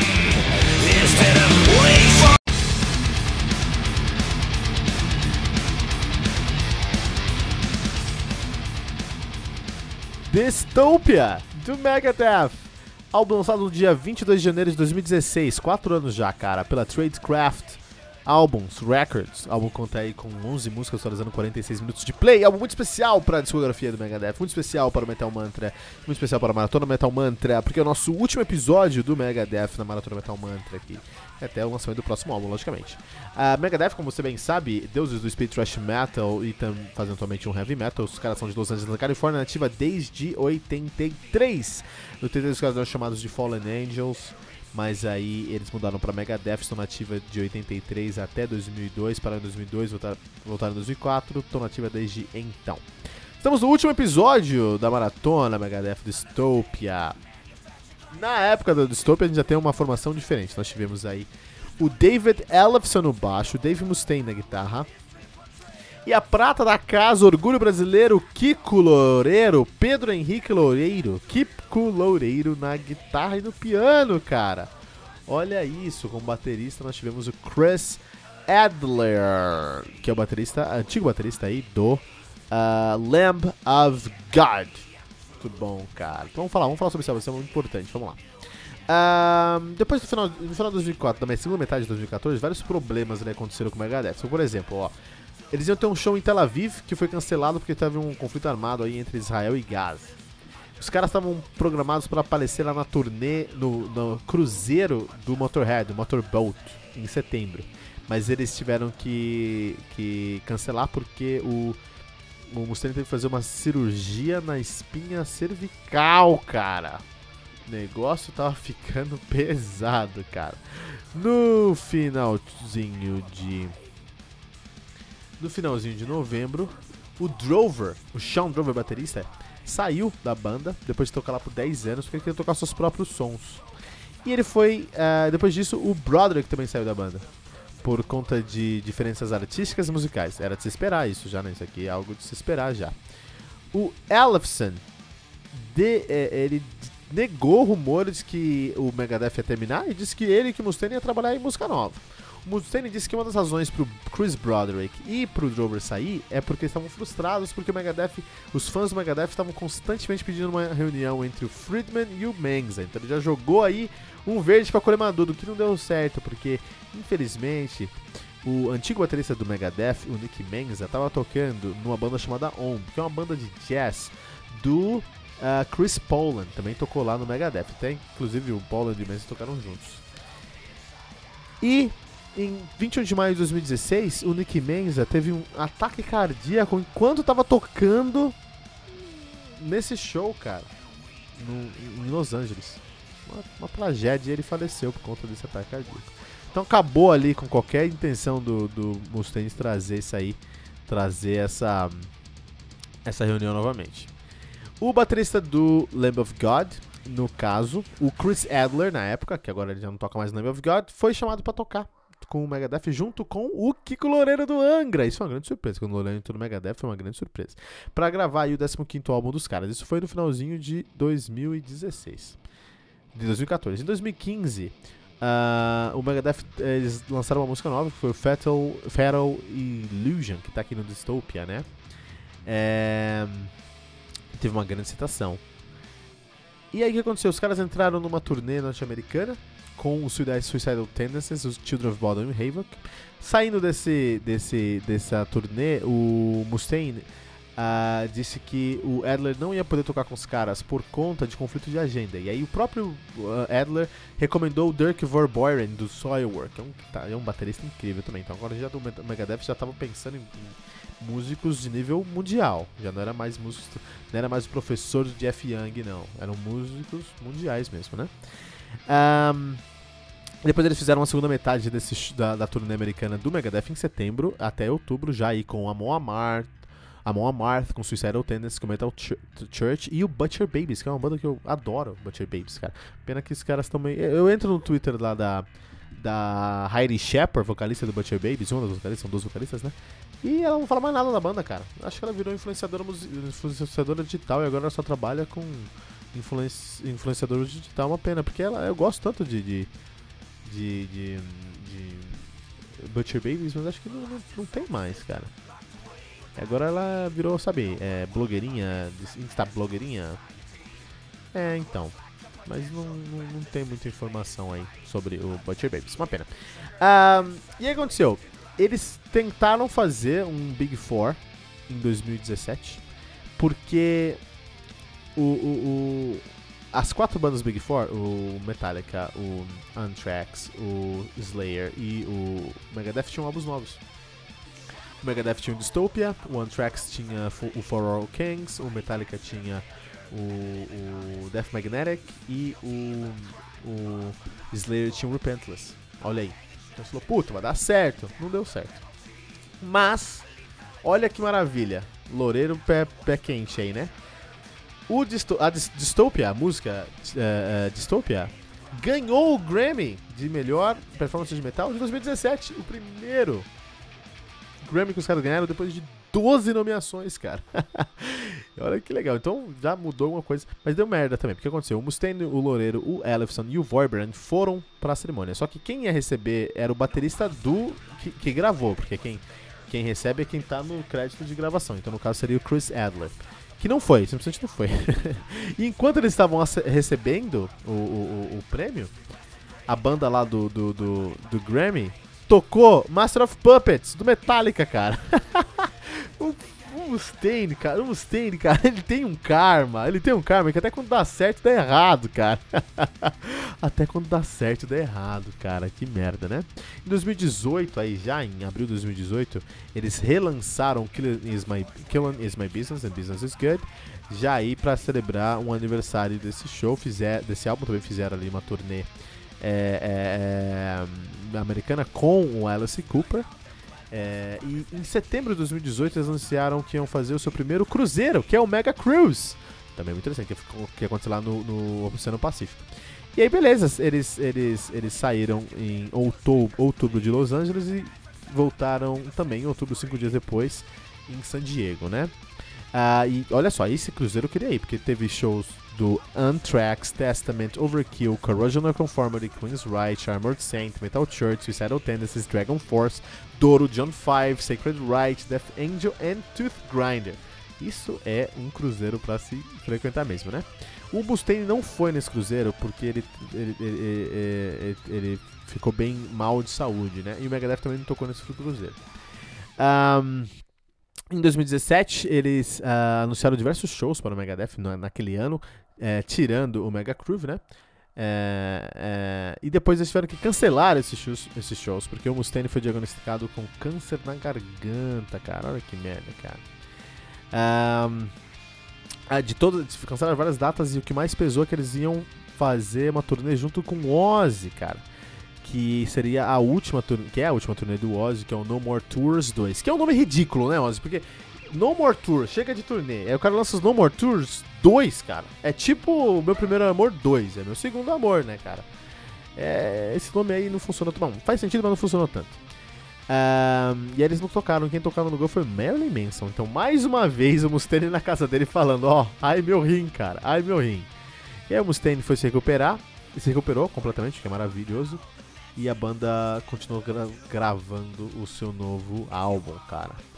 Maluquice, né? Maluquice mesmo, né? Em 2019, agosto de 2019, o Megadeth foi anunciado para fazer um, uma turnê aí junto com o Five Finger Death Punch numa turnê europeia. Olha aí, cara. Então o, o, o, o, o Mustaine já se recuperou e já tá tocando novamente. E esse é o Megadeth hoje. Esse é o Megadeth hoje. Então, assim, o Dystopia é realmente um álbum incrível. É realmente um álbum aí que tá acima, cara. Acima de todos os álbuns da carreira do Megadeth. Desde o Countdown to Extinction. Então o Megadeth ele tinha, e só tá lá acima porque o Megadeth tem uma identidade muito específica nos seus primeiros cinco álbuns. São álbuns incríveis, né? Então quando a gente pensa na, na discografia Megadeth, a gente tem que pensar aí é, em, dois, em dois grandes momentos. Você tem um momento aí com a, a o Killing is, Killing is My Business and Business is Good, Peace Sell, But Who's Buying, So Far So Good, So What, Rest in Peace and Countdown to Extinction. Nesses cinco álbuns tem uma, uma, uma, eu posso definir, tem uma identidade muito sólida do Megadeth. E por isso que é um álbum tão bom, porque tem uma identidade muito sólida e é maravilhoso. E é, são obras de arte. Agora, o Euthanasia é um maior sucesso comercial, o, o Megadeth começou a se eh, encantar com esse su sucesso comercial e eles ficaram os próximos 10 álbuns, a gente está falando de 94 até 2013, são 20 anos correndo atrás de sucesso comercial que veio em alguns momentos. Veio no Euthanasia, veio no Cryptic Writings, veio no, no, system, no, do, no United Abominations, veio no Endgame. O sucesso comercial veio em alguns momentos, mas é, é, musicalmente falando, foi um, um, uma montanha russa mais tendenciosa pra merda do que para as coisas boas. Então, muitos momentos, muitos momentos muitos mais erros do que acertos nessa montanha russa aí entre o Euthanasia e o Super Collider, entre 94 e 2013. O Dystopia, eles trouxeram o Kiko Loureiro. Eu falei mais sobre isso no episódio especial do Dystopia aí. Você pode procurar no nosso, no nosso, no nosso feed, mas o Dystopia, ele é um álbum tão competente por causa dos seus, dos seus músicos. O David Mustaine, o David Mustaine é um monstro, o Dave Ellefson é um monstro também. O Chris Adler, que gravou, é um dos bateristas mais influentes do, do metal americano, provavelmente a maior influência da bateria do metal pesado no som pesado americano depois de 2000, com certeza a maior influência da bateria depois de 2000. E o que Loureiro. O que Loureiro é um assunto à parte. O que Loureiro é um guitarrista extremamente confortável, é, extremamente é, competente, incrível, um monstro, um dos melhores guitarristas do mundo mesmo. E todo mundo sabe disso, mas ninguém queria aceitar porque as pessoas têm o ranço do Angra, né? E o Angra, eu concordo, é um ranço mesmo, mas eu gosto de Angra. Mas é, é, independente se você gosta ou não gosta de Angra, o Loureiro é sim um dos melhores guitarristas do mundo, cara. E ele teve a chance de tocar no Megadeth, que é uma das maiores bandas de heavy metal do mundo. Só uma chance, e ele pegou essa chance com as duas mãos. Tanto que nesse álbum você tem uma guitarra muito mais competente é, em narrativa, em produção, em, em, em fraseado e até mesmo com sotaque. Então o Megadeth com sotaque único. Então você consegue escutar esse álbum e você consegue entender quando é que o Loureiro tá tocando e o que os elementos ele trouxe, cara. Elementos que você vai encontrar na carreira do Loureiro no Angra, que você vai encontrar nos álbuns solos do Angra e nos álbuns solos do Loureiro também. Ele trouxe esse, esse, elemento, esse molho, como ele gosta de chamar com o Rafael Bittencourt, para o Megadeth. Encantou a gringaiada, encantou o Mustaine, encantou o mundo, cara. É, o Mustaine agora ele só precisa ter a cabeça no lugar de não se sentir é, confortável com a banda, porque é, é, é, comum, não é o primeiro guitarrista incrível que entra no Megadeth. A gente teve o Glenn Drover, guitarrista do King Diamond, incrível, cara. A gente teve o, o Chris Broderick, guitarrista do Nevermore, incrível também, cara. E agora a gente tem o, o Kiko Loureiro, que é um guitarrista incrível, que só precisa fugir dessa armadilha aí do diferenças musicais e pessoais com o Mustaine. Então se ele manter uma distância e fizer um trabalho ali, ó, brasileiro, mineiro, comendo quieto, Loureiro, senhor, Kiko Loureiro chega onde ele quiser no mundo. Já chegou no topo aí do mundo da música, né? É, com trabalho com, e, com, e, com, e com esforço. Uma Loureiro incrível. Dystopia, Dystopia é o melhor álbum do Megadeth desde o Countdown of Discussion, indiscutivelmente. Isso aí não tem discussão.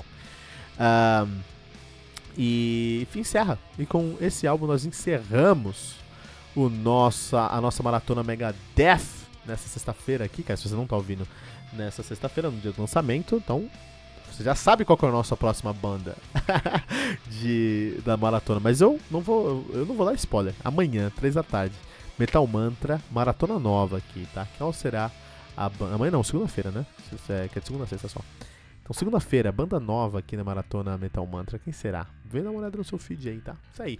Compartilha esse episódio, essa maratona com todos os fãs de Megadeth e de Angra e de Lamb of God e de Heavy Metal em geral que você conhece. Usando a hashtag, hashtag Metal Mantra.